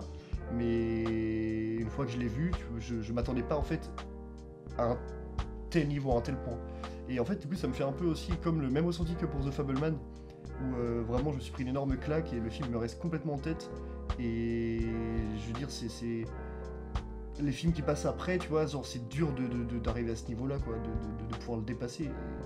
Puis les, act- enfin, les acteurs, Matt Damon et tout, enfin, je- pour moi c'est le meilleur rôle de Matt Damon, même de Ben Affleck. De, c'est- beau, c'est émouvant, c'est magnifique. Puis des, des retournements de situation, euh, surtout celui-là à la fin, qui est en corrélation avec des dialogues qu'il y a eu avant. C'est super bien écrit Mm. et ça marche tellement bien, c'est beau, c'est émouvant, c'est génial. Enfin, c'est- Avec la, la réplique culte, aussi improvisée par Robin Williams de euh, Il a volé ma ligne. He stole my line. Oh, son of a bitch. C'est génial. Mhm. Et avant que peut-être tu nous passes un peu sur. euh, Enfin, tu vas passer sur Robin Williams en détail. euh, moi, je me dire un truc c'est que c'est le deuxième film de Gus Van Sant que je vois sur l'école. Ouais. Avec Mhm. Elephant. Ouais. Je sais pas s'il en a fait d'autres, mais en tout cas, il, a, il semble qu'il y a une période un peu sur euh, le scolaire. Et c'est euh, pour les deux films, c'est un des films très sociologiques qui tentent d'expliquer un peu euh, comment ça peut dériver, comment un gamin peut dériver, ou ne pas avoir euh, la vie, on va dire, qu'il va mériter. Mm. Et euh, dans, en fait, dans les deux cas, euh, tu vois qu'il y a un background très, justement, très sombre pour Matt Damon, enfin, dans, dans Will Hunting. C'est un mec qui a tout, qui a l'intelligence pour réussir, mais pas le milieu social d'où il vient. Mm. Et, euh, et bah, c'est le truc, euh, c'est le truc très, enfin, c'est, comment dire, le, il a poussé un mec, il a pris un truc extrême en mode qu'on voit pas dans la société aujourd'hui. Nous, on est plus habitués à voir des gens qui réussissent mais qui sont totalement cons, notamment en politique. Mm. Là, il a inversé le truc en mode euh, ah, c'est un mec très intelligent mais qui n'a pas réussi du tout, qui a un petit branleur quoi. Et, euh, et au final, bah, c'est un film au message très beau parce que bah, il te dit que faut tout faire pour réussir. Et, euh, et en même temps, mais, en même temps, dans ce film-là, justement, Matt Damon n'est pas en confiance au début. Parce qu'il est habitué à voir des gens, notamment dans le bar, au début, euh, des gens mais, font- qui déboulent toutes leurs leçons et tous leurs cours. Mais Des ce que, fait Matt. Damon, ce que fait Matt Damon aussi, en soi. Mais bah, l'un réussit parce qu'il a la thune, l'autre non parce qu'il vient d'un milieu social euh, pourri, quoi. C'est ça. En fait, Mm. globalement, quand il va dans, dans ces bars-là où il y a plein de gens d'Harvard, mais c'est c'est comme s'il y avait euh, que des Nicolas Winding Refn un peu. Ouais, voilà. Mais euh, ouais. Et Elephant, euh, bah c'était pareil. Je- enfin, Je ferai un petit parallèle aussi avec Gary, vu qu'on est aussi avec Gus Van Sant et Matt Damon et Ben Affleck. Parce que euh, bah, c'est vers la même époque, ils ont un peu le même âge, ils sont pas encore connus, tu vois. Et pour moi, c'est un peu deux films qui peuvent se répondre d'une certaine façon. Euh, de- bon, ils sont très très différents, hmm. mais tu vois, rien que le côté de mettre deux jeunes paumés qui se connaissent sans se connaître, mais qui sont dans un désert. Et dont un qui s'appelle Jerick, c'est exactement pareil, E Ouais. G-E-2-R-Y. Et et enfin, juste de les, de les mettre dans un désert. En vrai, je, je vois presque Gary, euh, enfin, en, en le comparant à, à Good Will Hunting comme une version métaphorique de Will Hunting. Ouais, c'est une traversée, euh, la traversée du désert pour. euh. C'est c'est assez amusant. hmm. Après, moi je sais que sur la filmo de Gus Van Sant, en fait, je peux pas trop en parler parce que c'est vraiment c'est le premier film de Gus Van Sant que je vois. Ah oui, Et ouais, ouais. ok. Et du coup, en vrai, enfin, j'ai toujours été intéressé par son cinéma, mais j'ai jamais pris le, le temps et l'occasion de, de mater de ses films. Et du coup, après avoir vu de ce film-là, je me dis qu'en fait, Go- Good Will Hunting, c'est vraiment genre la meilleure porte d'entrée à son cinéma, j'imagine. Ouais, Ouais, ses, autres films sont très différents. Ouais, mais son- j'imagine que c'est ouais. son film le plus grand public en soi. Oui. euh, et ça se sent et ça se voit. Et tu ressens quand même une certaine patte, une certaine, euh, certaine douceur dans, dans une réale, en même temps qu'une une forme assez brutale euh, de, de, de, de- de placement de personnage, de mise en scène, de, de cadre. Et pourtant, en fait, tout, euh, tout paraît super bien corrélé, super bien. euh, marche super bien ensemble, tu vois. C'est c'est c'est comme si en fait tu mettais de l'eau et du feu euh, pareil, mais qu'en fait le feu brûlait sur l'eau. Tu vois ce que je veux dire Mm, mm, mm. c'est un peu extrême dit comme ça, Ça mais moi c'est comme ça que je l'ai ressenti. Ouais. Ouais, mais vraiment, mais vraiment, tu vois. Euh, c'est- un truc qui, qui, qui, qui fonctionne, tu vois. Genre, on sent qu'il a une fougue un peu comme le personnage de. de. de. euh, de, euh, de Matt Damon, de, de, de- de- de tout ça et tout, et un côté un peu plus doux, un peu plus suave, un peu plus, euh, plus dépressif en même temps, et plus, euh, attentionné et tout, du côté du, rôle de Robin Williams. Et non, vraiment, le, le, le- le- les parallèles entre les personnages marchent super bien et créent genre c'est une relation que que- qu'on qu'on a rarement vue, qu'on voit beaucoup trop peu malheureusement je trouve dans le cinéma et dans des scénarios. Et le scénario je le trouve absolument euh, superbe juste par rapport à cette relation-là déjà. Bah, faut voir après, euh, Elephant, c'est un des films les plus atypiques en termes de réal. hein. Mm. Il n'y a pas énormément de réal. En soi, il y a le même outil de réal qui est utilisé, enfin les mêmes outils de mise en scène qui sont utilisés dans, dans Elephant. Mais euh, ça en dit beaucoup sur, euh, sur tout le propos du film. quoi. Et euh, du coup, déjà, bah, je te prêterai mon coffret Gus Van Sant. Ah, avec Psychose dedans Non, il n'y a pas Psychose. Il y a quatre films, mais je me souviens plus lesquels exactement. Mais euh, tu verras. Bah, avec. Et du coup, Robin Williams. Il faut le préciser parce que, bah, comme je l'ai dit tout à l'heure, euh, c'est un rôle dans lequel en fait on l'attend pas forcément. C'est un, un acteur qui est beaucoup plus vu dans, dans son côté humoristique. Par exemple, euh, un de ses rôles dans lequel il est le plus connu, euh, c'est le génie de Aladdin. Qui, en fait, le génie de Aladdin de base, les, les Aladdin de Disney, hein, je précise. Euh, et les Aladdin de Disney en animation. Sinon, c'est pas. Ouais. Mais de base, euh, les lignes de dialogue, il y avait une ligne directive qui était écrite pour le génie, sauf qu'en fait, c'est que de l'impro de Robin Williams, qui va aussi utiliser ses capacités d'imitateur pour euh, recréer des personnages, euh, inventer des blagues on the spot, et après, derrière, c'est les gars de l'animation qui ont suivi en fait cette, cette folie, parce que si vous regardez Robin Williams en interview, c'est.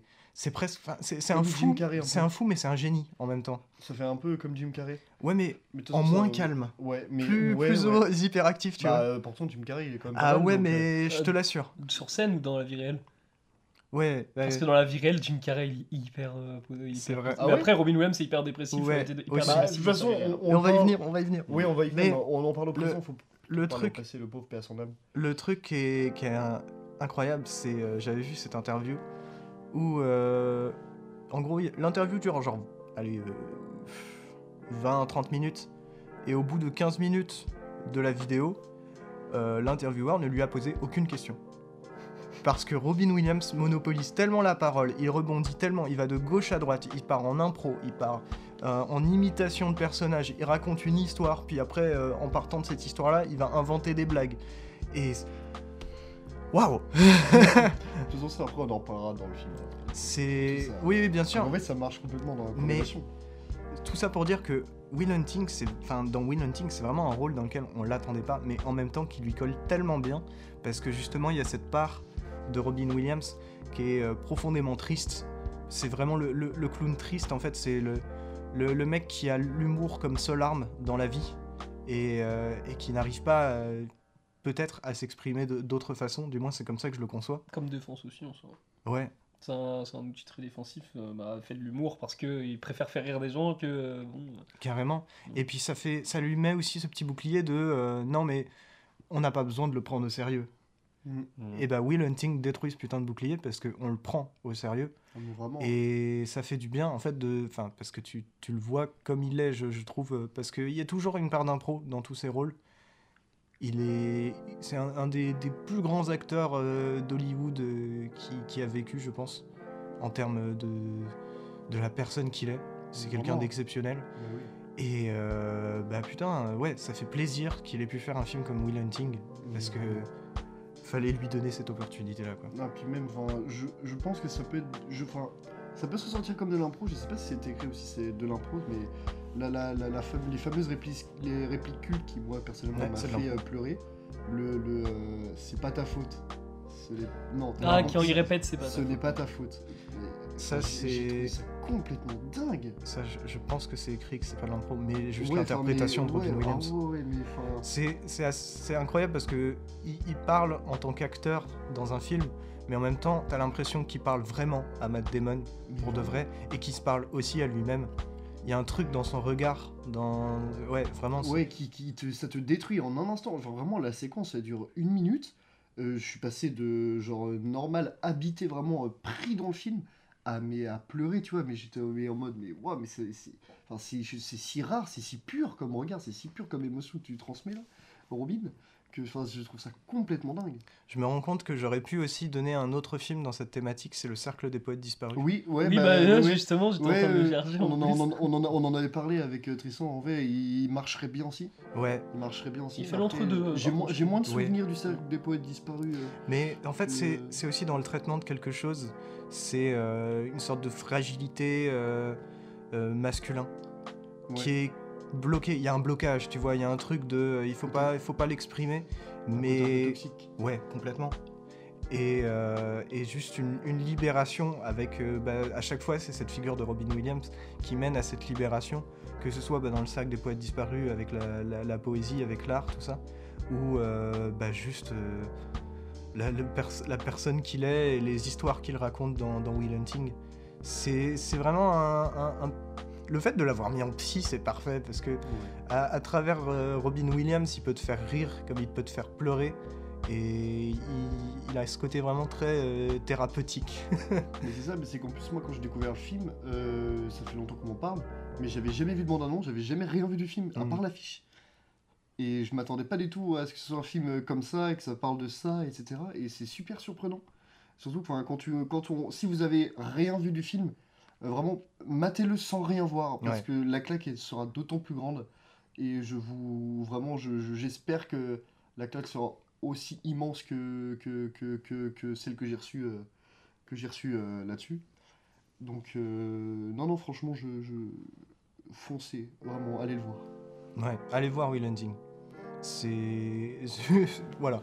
Allez voir Fablesman, allez voir Will Hunting, ça c'est des certitudes. Oui. Et bah, peut-être on va commencer à parler du, du second film.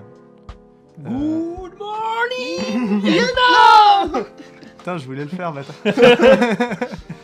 Mais oui, Good Morning Vietnam, réalisé par je ne sais pas qui malheureusement. Barry Levinson. ah ouais Ah C'est pour ça que je te disais qu'il y avait deux fois Barry Levinson dans quelques épisodes avec The. Bay et Good Morning Oui, Vietnam. c'est vrai. Et qu'on n'a toujours pas parlé de Scorsese. Ouais, mec qui réalise beaucoup mieux que son fils. Non Bah si, mec. Non, non. Bah, Mais- L'histoire retiendra Good Morning Vietnam, mais Bah pas oui, les mais films. c'est ça qui est triste. Bah après, lui, il a à peine commencé aussi. euh, Mais du coup, Sam Levinson. Changement de registre cette fois-ci. Ah oui, on, totalement. est, on est beaucoup moins dans, dans, de la- dans, dans quelque chose qui, qui va toucher au sentiment. Enfin, Ah, ça dépend. Ça- euh, oui, quel non, mais moment le fi- le beaucoup film moins, beaucoup moins. quoi. Ouais, ça c'est sûr. Mais on est plus dans, dans un film à l'allure humoristique, même si euh, il est, c'est un film qui reste très engagé sur la guerre. Bah, c'est un contexte assez dark. hein. Oui. Mais Good Morning Vietnam, du coup, un, un film dans lequel on va retrouver Robin Williams en tant que, euh, euh, comment on dit, euh, talk talkman euh, de- d'une radio. Bah, ouais, bah c'est non, c'est il est considéré comme un disque jockey. Oui, c'est ça. Mm. Bah, en gros, c'est le, euh, le présentateur de la radio euh, qui va passer entre les musiques et qui va nous délivrer, encore une fois, euh, des moments d'improvisation, mais complètement folle, où il va partir en imitation. Et là, on le reconnaît beaucoup plus dans, dans sa forme humoristique, euh, comme on le voit dans ses spectacles, où il passe du coq à l'âne, euh, mais à chaque fois, il y va à 100 000%. Et euh, bah, que- qu'avez-vous pensé de Good Morning Vietnam? Je commence. Ouais Et Bah moi je trouve que c'est je trouve que c'est mieux que Will Hunting. Sur parce que c'est pour ça que je conseillais beaucoup plus euh, c'est beaucoup plus subtil en soi. Et, ah, Will Hunting mec euh, Je l'avais vu. après. ouais bah Non, mais je, je vais exprimer moi. mais euh, non je trouve le, le truc c'est que euh, dans Good Morning Vietnam ça explore tellement de choses et pas que euh, déjà t'as le contexte politique. T'as le contexte du euh, comment dire de Robin Williams qui va un peu se battre avec ses, euh, avec Ouais. ses supérieurs et tout ça.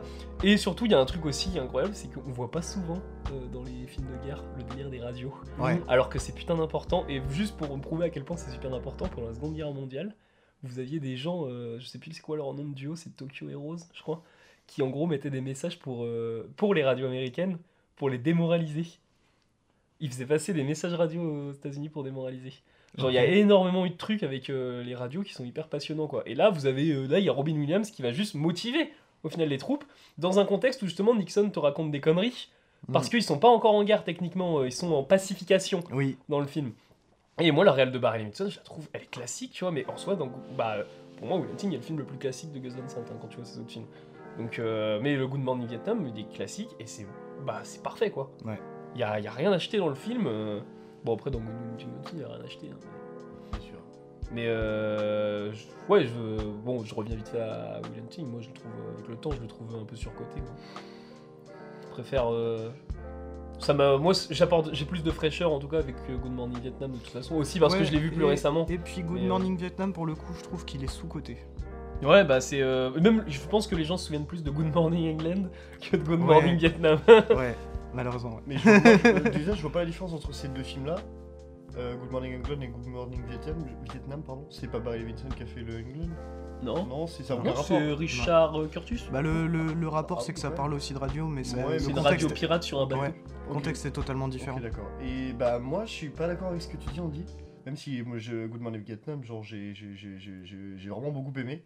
Mais euh, en soi, tu vois, je l'ai regardé après Will Hunting et enfin. Il m'a pas laissé autant de traces que Will Hunting, Ouais, tu mais tu vois. les as vus ce matin.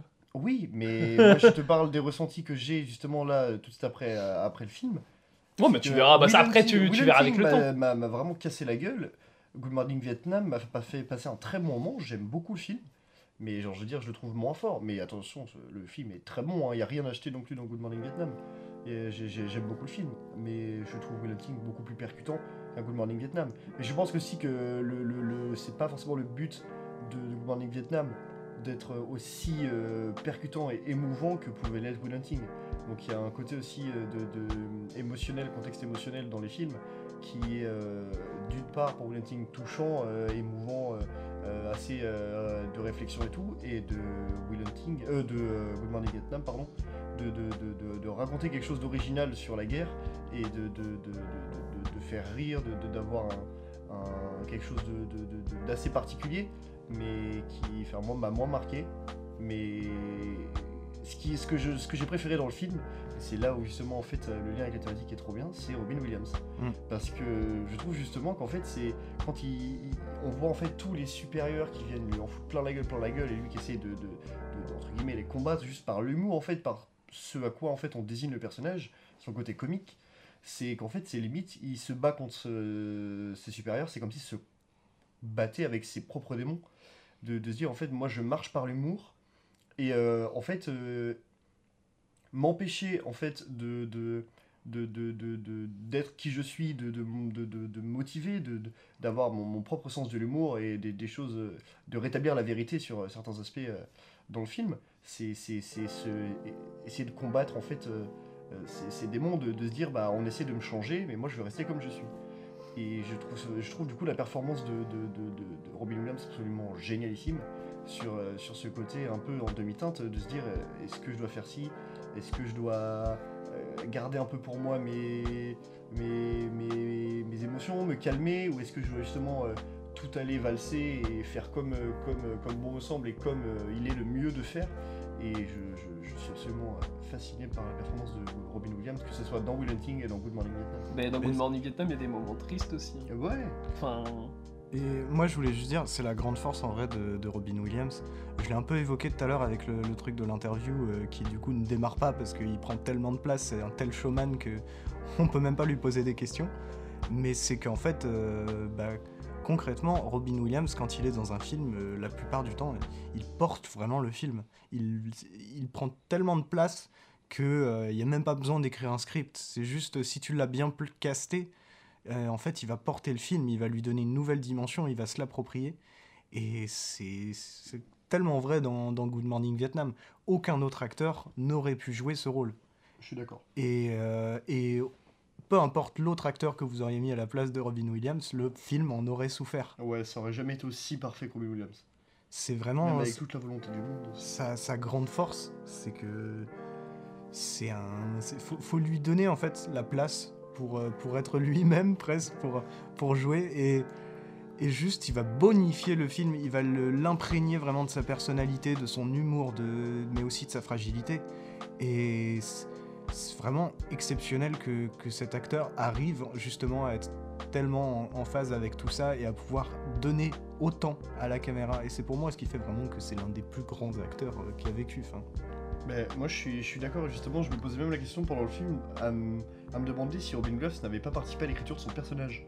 Que- possible, Ouais, bah, je- je- je il y trouve- participe sur le tournage, Ouais, bah ouais globalement mais enfin je trouve que le personnage lui colle tellement parfaitement à la peau que enfin c'est c'est- j'ai enfin j'ai rarement vu des acteurs euh, aussi euh, installés dans un rôle mais aussi parfaitement tu vois. Mm.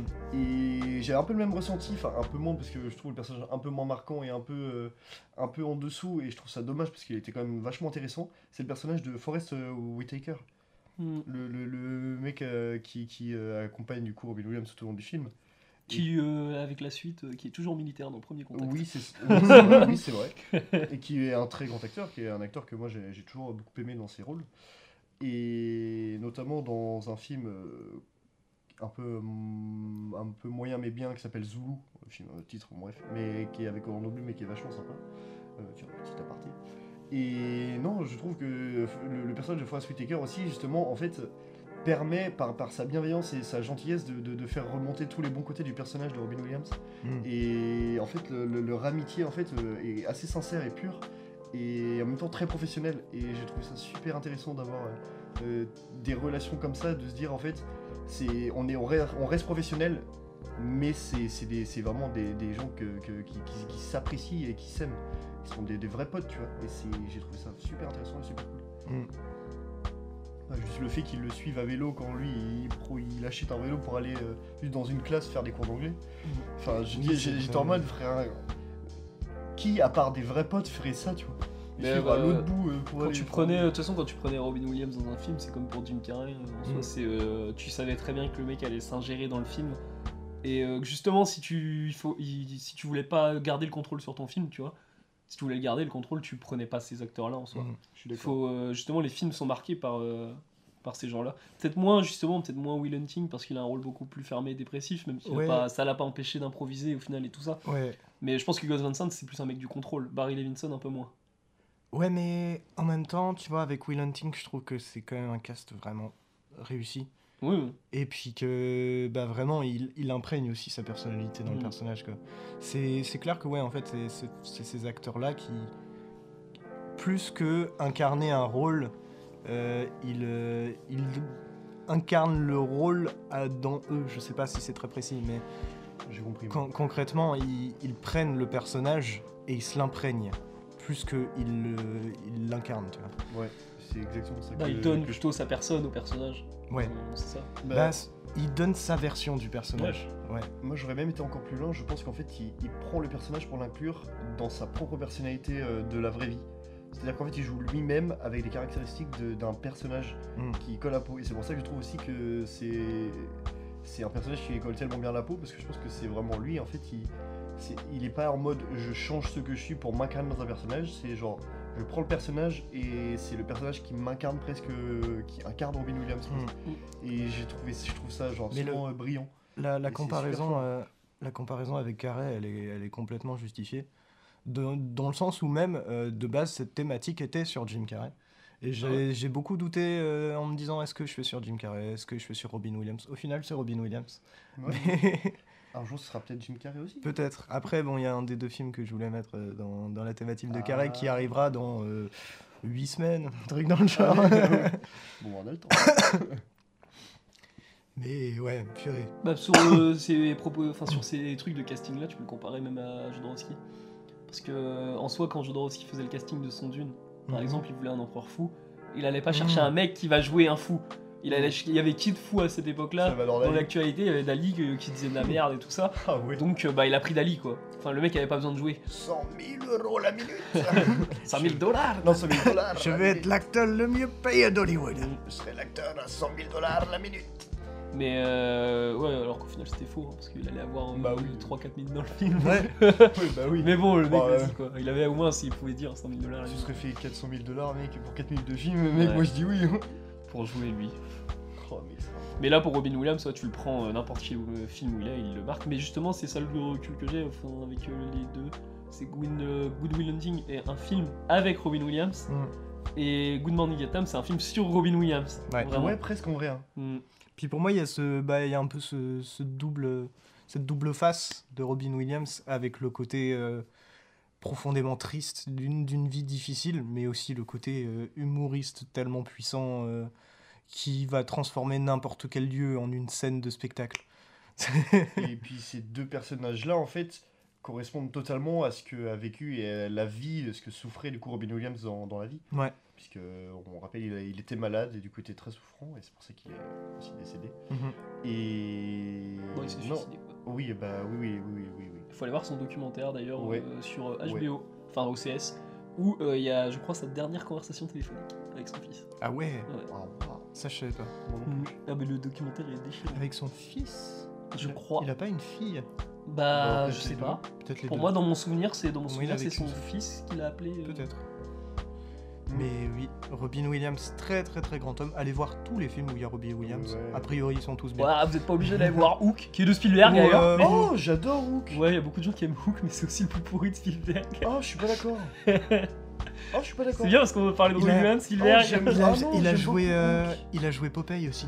oui, il a, il a joué Popeye. Il a- il est Ah, je incroyable. Et il a des prothèses sur les bras pour faire les bras à la Popeye. Mm. C'est incroyable. C'est génial. Il mange les épinards, il en mode. Ah, mais quand tu vois l'affiche de Popeye, euh, Popeye, il est quand parfait. tu vois l'affiche de Popeye, il est vraiment Robin Williams, c'est fait Ouais. pour lui. hein, C'est vraiment c'est assez impressionnant. Et c'est un, c'est un rôle euh, au début de sa carrière. Et puis même aussi, on peut parler du, de son rôle le plus culte, Jumanji. Oui, purée Comment j'ai pu oublier ça? Mais oui. Mais oui, carrément. c'est- c'est- ce film est juste dingue. Où du coup, Robin Williams joue un, un enfant dans un corps d'adulte. Ouais, c'est c'est- brillant. Et justement, ça, ça- ça- en fait, son côté, comme on disait tout à l'heure, imitateur, en fait, ressort énormément dans le film de Good Morning Vietnam, parce que dès Mm. qu'il prend, en fait, euh, il, il- en fait, il reste assez normal, toujours un peu fou, euh, faire toujours pas mal de blagues. Et dès qu'il est devant le micro, il, il parle, il parle, il parle, il fait plein d'imitations, il fait plein de personnages. Et c'est là où on voit en fait toute la, toutes les, les facettes mon- monstrueuses, absolument dingues de ce que fait. euh, je montre une image de Popeye. Ouais, ouais, l'affiche est vraiment gaulerie en vrai. oh la vache. Elle est géniale. Mais c'est. euh, putain, en plus, la meuf, c'est. euh, Je sais plus comment elle s'appelle. Mais si, c'est la meuf de Shining. Oui, oh, oui, Shelley Duval oui, oui, oui. Incroyable Trop bien Oh, Je pense, hein. Il faut que je regarde. Ouais, Ouais, bah Duvall. oui. Mm. Incroyable. Et on n'a pas parlé d'un truc, c'est qu'il y a un moment de stop dans le Good Morning Vietnam. C'est le moment où, du coup, euh, le bar saute. Oui. Et où on se rend compte au final que la guerre, elle est là, c'est juste que. Mm. bon, euh, Et euh, il y a tout le délire, notamment avec le gamin. Qui Ouais. d'ailleurs le fait sortir du bar au moment où, avant que ça explose. Mm. Et euh, bon, on s'en doute à ce moment-là qu'il y a un petit truc chelou, même si en vrai c'est bien amené. Bah, moi, tu vois, je l'ai tu t'avais pas vu je l'ai enfin, je l'ai même pas ressenti. euh, Ouais, tu l'as ressenti quand ils t'ont dit la réplique, genre euh, quand le général dit euh, Vous trouvez pas ça bizarre qu'il vous ait fait ça. sortir Ouais, bah ouais, ouais, ouais. Et là, je me dis, là, en fait, tout s'éclaircit, t'es en mode. Ah ouais, putain, il est Mm. quand même bien écrit le scénario. Là, c'est bien Mm. amené.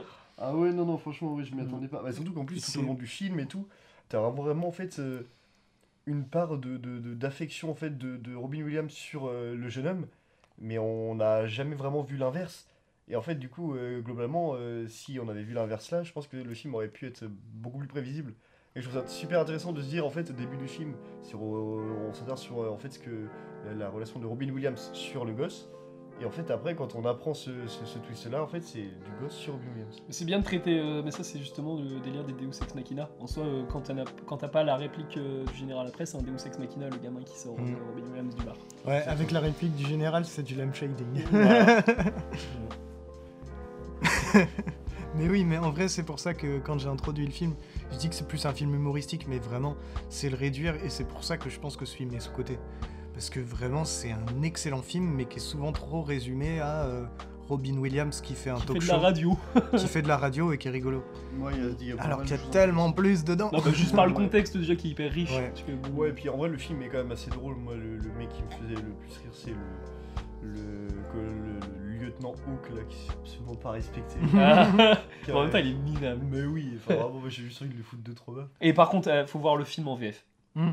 Alors, bon, c'est une vieille VF du coup, c'est très raciste. Moi, je l'ai vu en VO. Hein. Ouais, mais- Ouais, mais en VF, les blagues sont incroyables. Les, les traductions des blagues sont dingues. Et surtout, la voix, justement, du, Ouais. euh, du lieutenant. C'est vraiment là. Je sais plus c'est qui le doubleur, mais c'est vraiment. Oh, arrêtez de plaisanter comme ça bah, tu Ouais. rigoles, mais en VO, il a la même voix, il a la voix comme ça. Ouais. Il a Mais- une voix. euh, Ouais, Ah, vous me respectez Ouais. hein Mais vraiment, Et, c'est hein. puis euh, de base, enfin tu dis ouais c'est très raciste euh, truc de l'époque, mais même de base de toute façon, Robin Williams a un humour des fois très Oui, très noir. en plus, ça colle bien. Ouais. il va, il le va aller tacler, mais le truc c'est qu'il tacle tout le monde. Bon, ouais, mais là, ouais, ouais, il, vraiment, il, je veux dire, dans, son, dans les talk shows, genre, il... Ah, il y va à fond. hein. Ouais, ouais, ouais. Il Mais y a dans des, il y a le- des vannes, j'étais en mode. Ah, waouh Mais la voix du, euh, la voix du mec, euh, la voix du mec qui gère le bar, je sais plus comment il s'appelle. euh, c'est vraiment en français. C'est vraiment euh, bonjour, dans mon bar. Ah oui, quoi. je vois. Ouais, Mais avec une d'accord, voix ok. très aiguë, quoi. Oh, mais- le Jimmy, euh, Jimmy Cha, là Jimmy Cho, là Dans le bar Ouais. Le mec du bar Ouais, le mec Ouais, en c'est ça. costume qui. Bah, euh, c'est Jimmy, Jimmy Cho, qui Jimmy est- Cha. Ouais, bah il, il est super connu ce mec. Ah, en vrai, moi, il me dit, il me dit J'ai- grave j'ai- quelque chose, ouais, mais j'ai je sais quelque chose pas aussi. qui c'est. Mm. Mais ce mec est très drôle. C'est- Je pense que c'est vraiment le personnage le plus. Vraiment, mec, si tu me prends une photo euh, de la cheville euh, de ce militaire, je Ouais. te tellement barre. Et d'ailleurs, autant qu'on parle de. genre, Ça vient comme ça, il n'y a pas de rapport. Mais euh, j'ai oublié un truc dans les actus, un truc marrant. C'est que du coup, il y a une enchère à 24. Oui. En fait, j'ai pensé à Asiat, Gong Gong. Ah putain J'ai fait le lien, mais chelou. Et du coup, vous pouvez acheter des articles de Everything Everywhere At Once sur euh, la 24 euh, Auction. En enchère, ouais. Bon Mm. après si vous avez les sous pour euh, pour acheter les Oui. trucs en enchère, donnez-les nous à, Ouais. à nous. On en fera On bien en- meilleur usage. On achètera euh, des micros et on- un vrai studio. Mais Ce ouais. sera mieux qu'une chaise roulante. bon, après, euh, la chaise roulante de Gong Gong, Ouais. elle reste quand même méga stylée. Elle est très très stylée. Ouais. Et euh, vous pouvez avoir Ratatouille, du coup, pour 90 000 dollars. Voilà. 90 000, Et ça c'est la marionnette, sachant qu'elle doit être. Ouais, je pense. Hein. Hmm, Donc, euh, bon. Non, non, en plus elle est télécommandée. Ouais, c'est ce que j'allais dire. C'est un animatronique. Ah, je pensais que tu faisais le Bah, c'est une marionnette en mode, euh, tu sais. euh, Je, je te voyais faire avec les ficelles, c'est pour ça je pensais. Mais non. Ah non, je. Je veux t'imagine, il y a un mec Ouais. en- Comment tu veux qu'il tu veux qu'il soit où le mec? Déjà, il est. Il est dans, les, dans les plans en extérieur, il est dans un avion au-dessus. Imagine Ratatouille, qui il a un chapeau, il y a un petit Ratatouille dedans qui fait. Mais par contre, vrai, Incroyable. moi je verrais, je verrais bien Del Toro acheter le ratatouille. Ah, c'est possible. Je pense que c'est un truc qui irait bien même dans son univers, dans ses trucs. Ah, mais moi, si j'avais la thune, Tu vois la créature comme ça, à côté tu vois Ratatouille sur la tête, tu mets que des trucs comme ça. Moi, si, si j'avais la thune, le truc que je prendrais, c'est les lunettes de l'alphaverse. Ouais. Oh, Vraiment. Moi, Ou je- les, euh, les trucs, les, les connecteurs. Moi, le, le truc que j'aurais voulu avoir dans, dans ces trucs, dans les enchères euh, à 24, c'est le phare de The Lighthouse. Oui, la, la lumière, tu Ouais. peux avoir. Putain, ça je- coûtait Les- cher. des, vrais, des vrais gants saucisses où quand tu croques dedans. euh, bah, Ils vendent des gants saucisses Avec plein de sauces. Bah non, bah je sais pas, c'est les gants du film. Donc Moi, en je- soi, euh, ouais. Moi je- j'aimerais bien avoir plein de sauces. euh. Mais c'est pas comme les gants Mais- qu'ils vendent sur la 24 shop, genre là c'est vraiment les gants ils prennent tout le bras et en Ouais. fait ça, ça a la couleur de la peau et tout quoi. Ah ouais, c'est Incroyable. Mm. Mais du coup, voilà. Je Mais, sais euh, pas si je on. finis sur la 24 auction. Bah ouais, carrément. Je pense qu'on en a fait le tour du coup pour cette thématique Williams. Goodbye Vietnam. Goodbye cinéma. Mais du coup, merci beaucoup d'avoir écouté cet épisode de la Pause Cinéma. On se retrouve la semaine prochaine pour une thématique présentée par toi, Andy, Oui, qui n'est autre que. jeux vidéo. Et certains ont un contrôle euh, partiel de jeux vidéo donc ça colle bien. Ouais, en plus. en plus, bah nous. Oui. Merci encore d'avoir écouté. Euh, à la semaine prochaine et des bisous. Bisous. Bisous.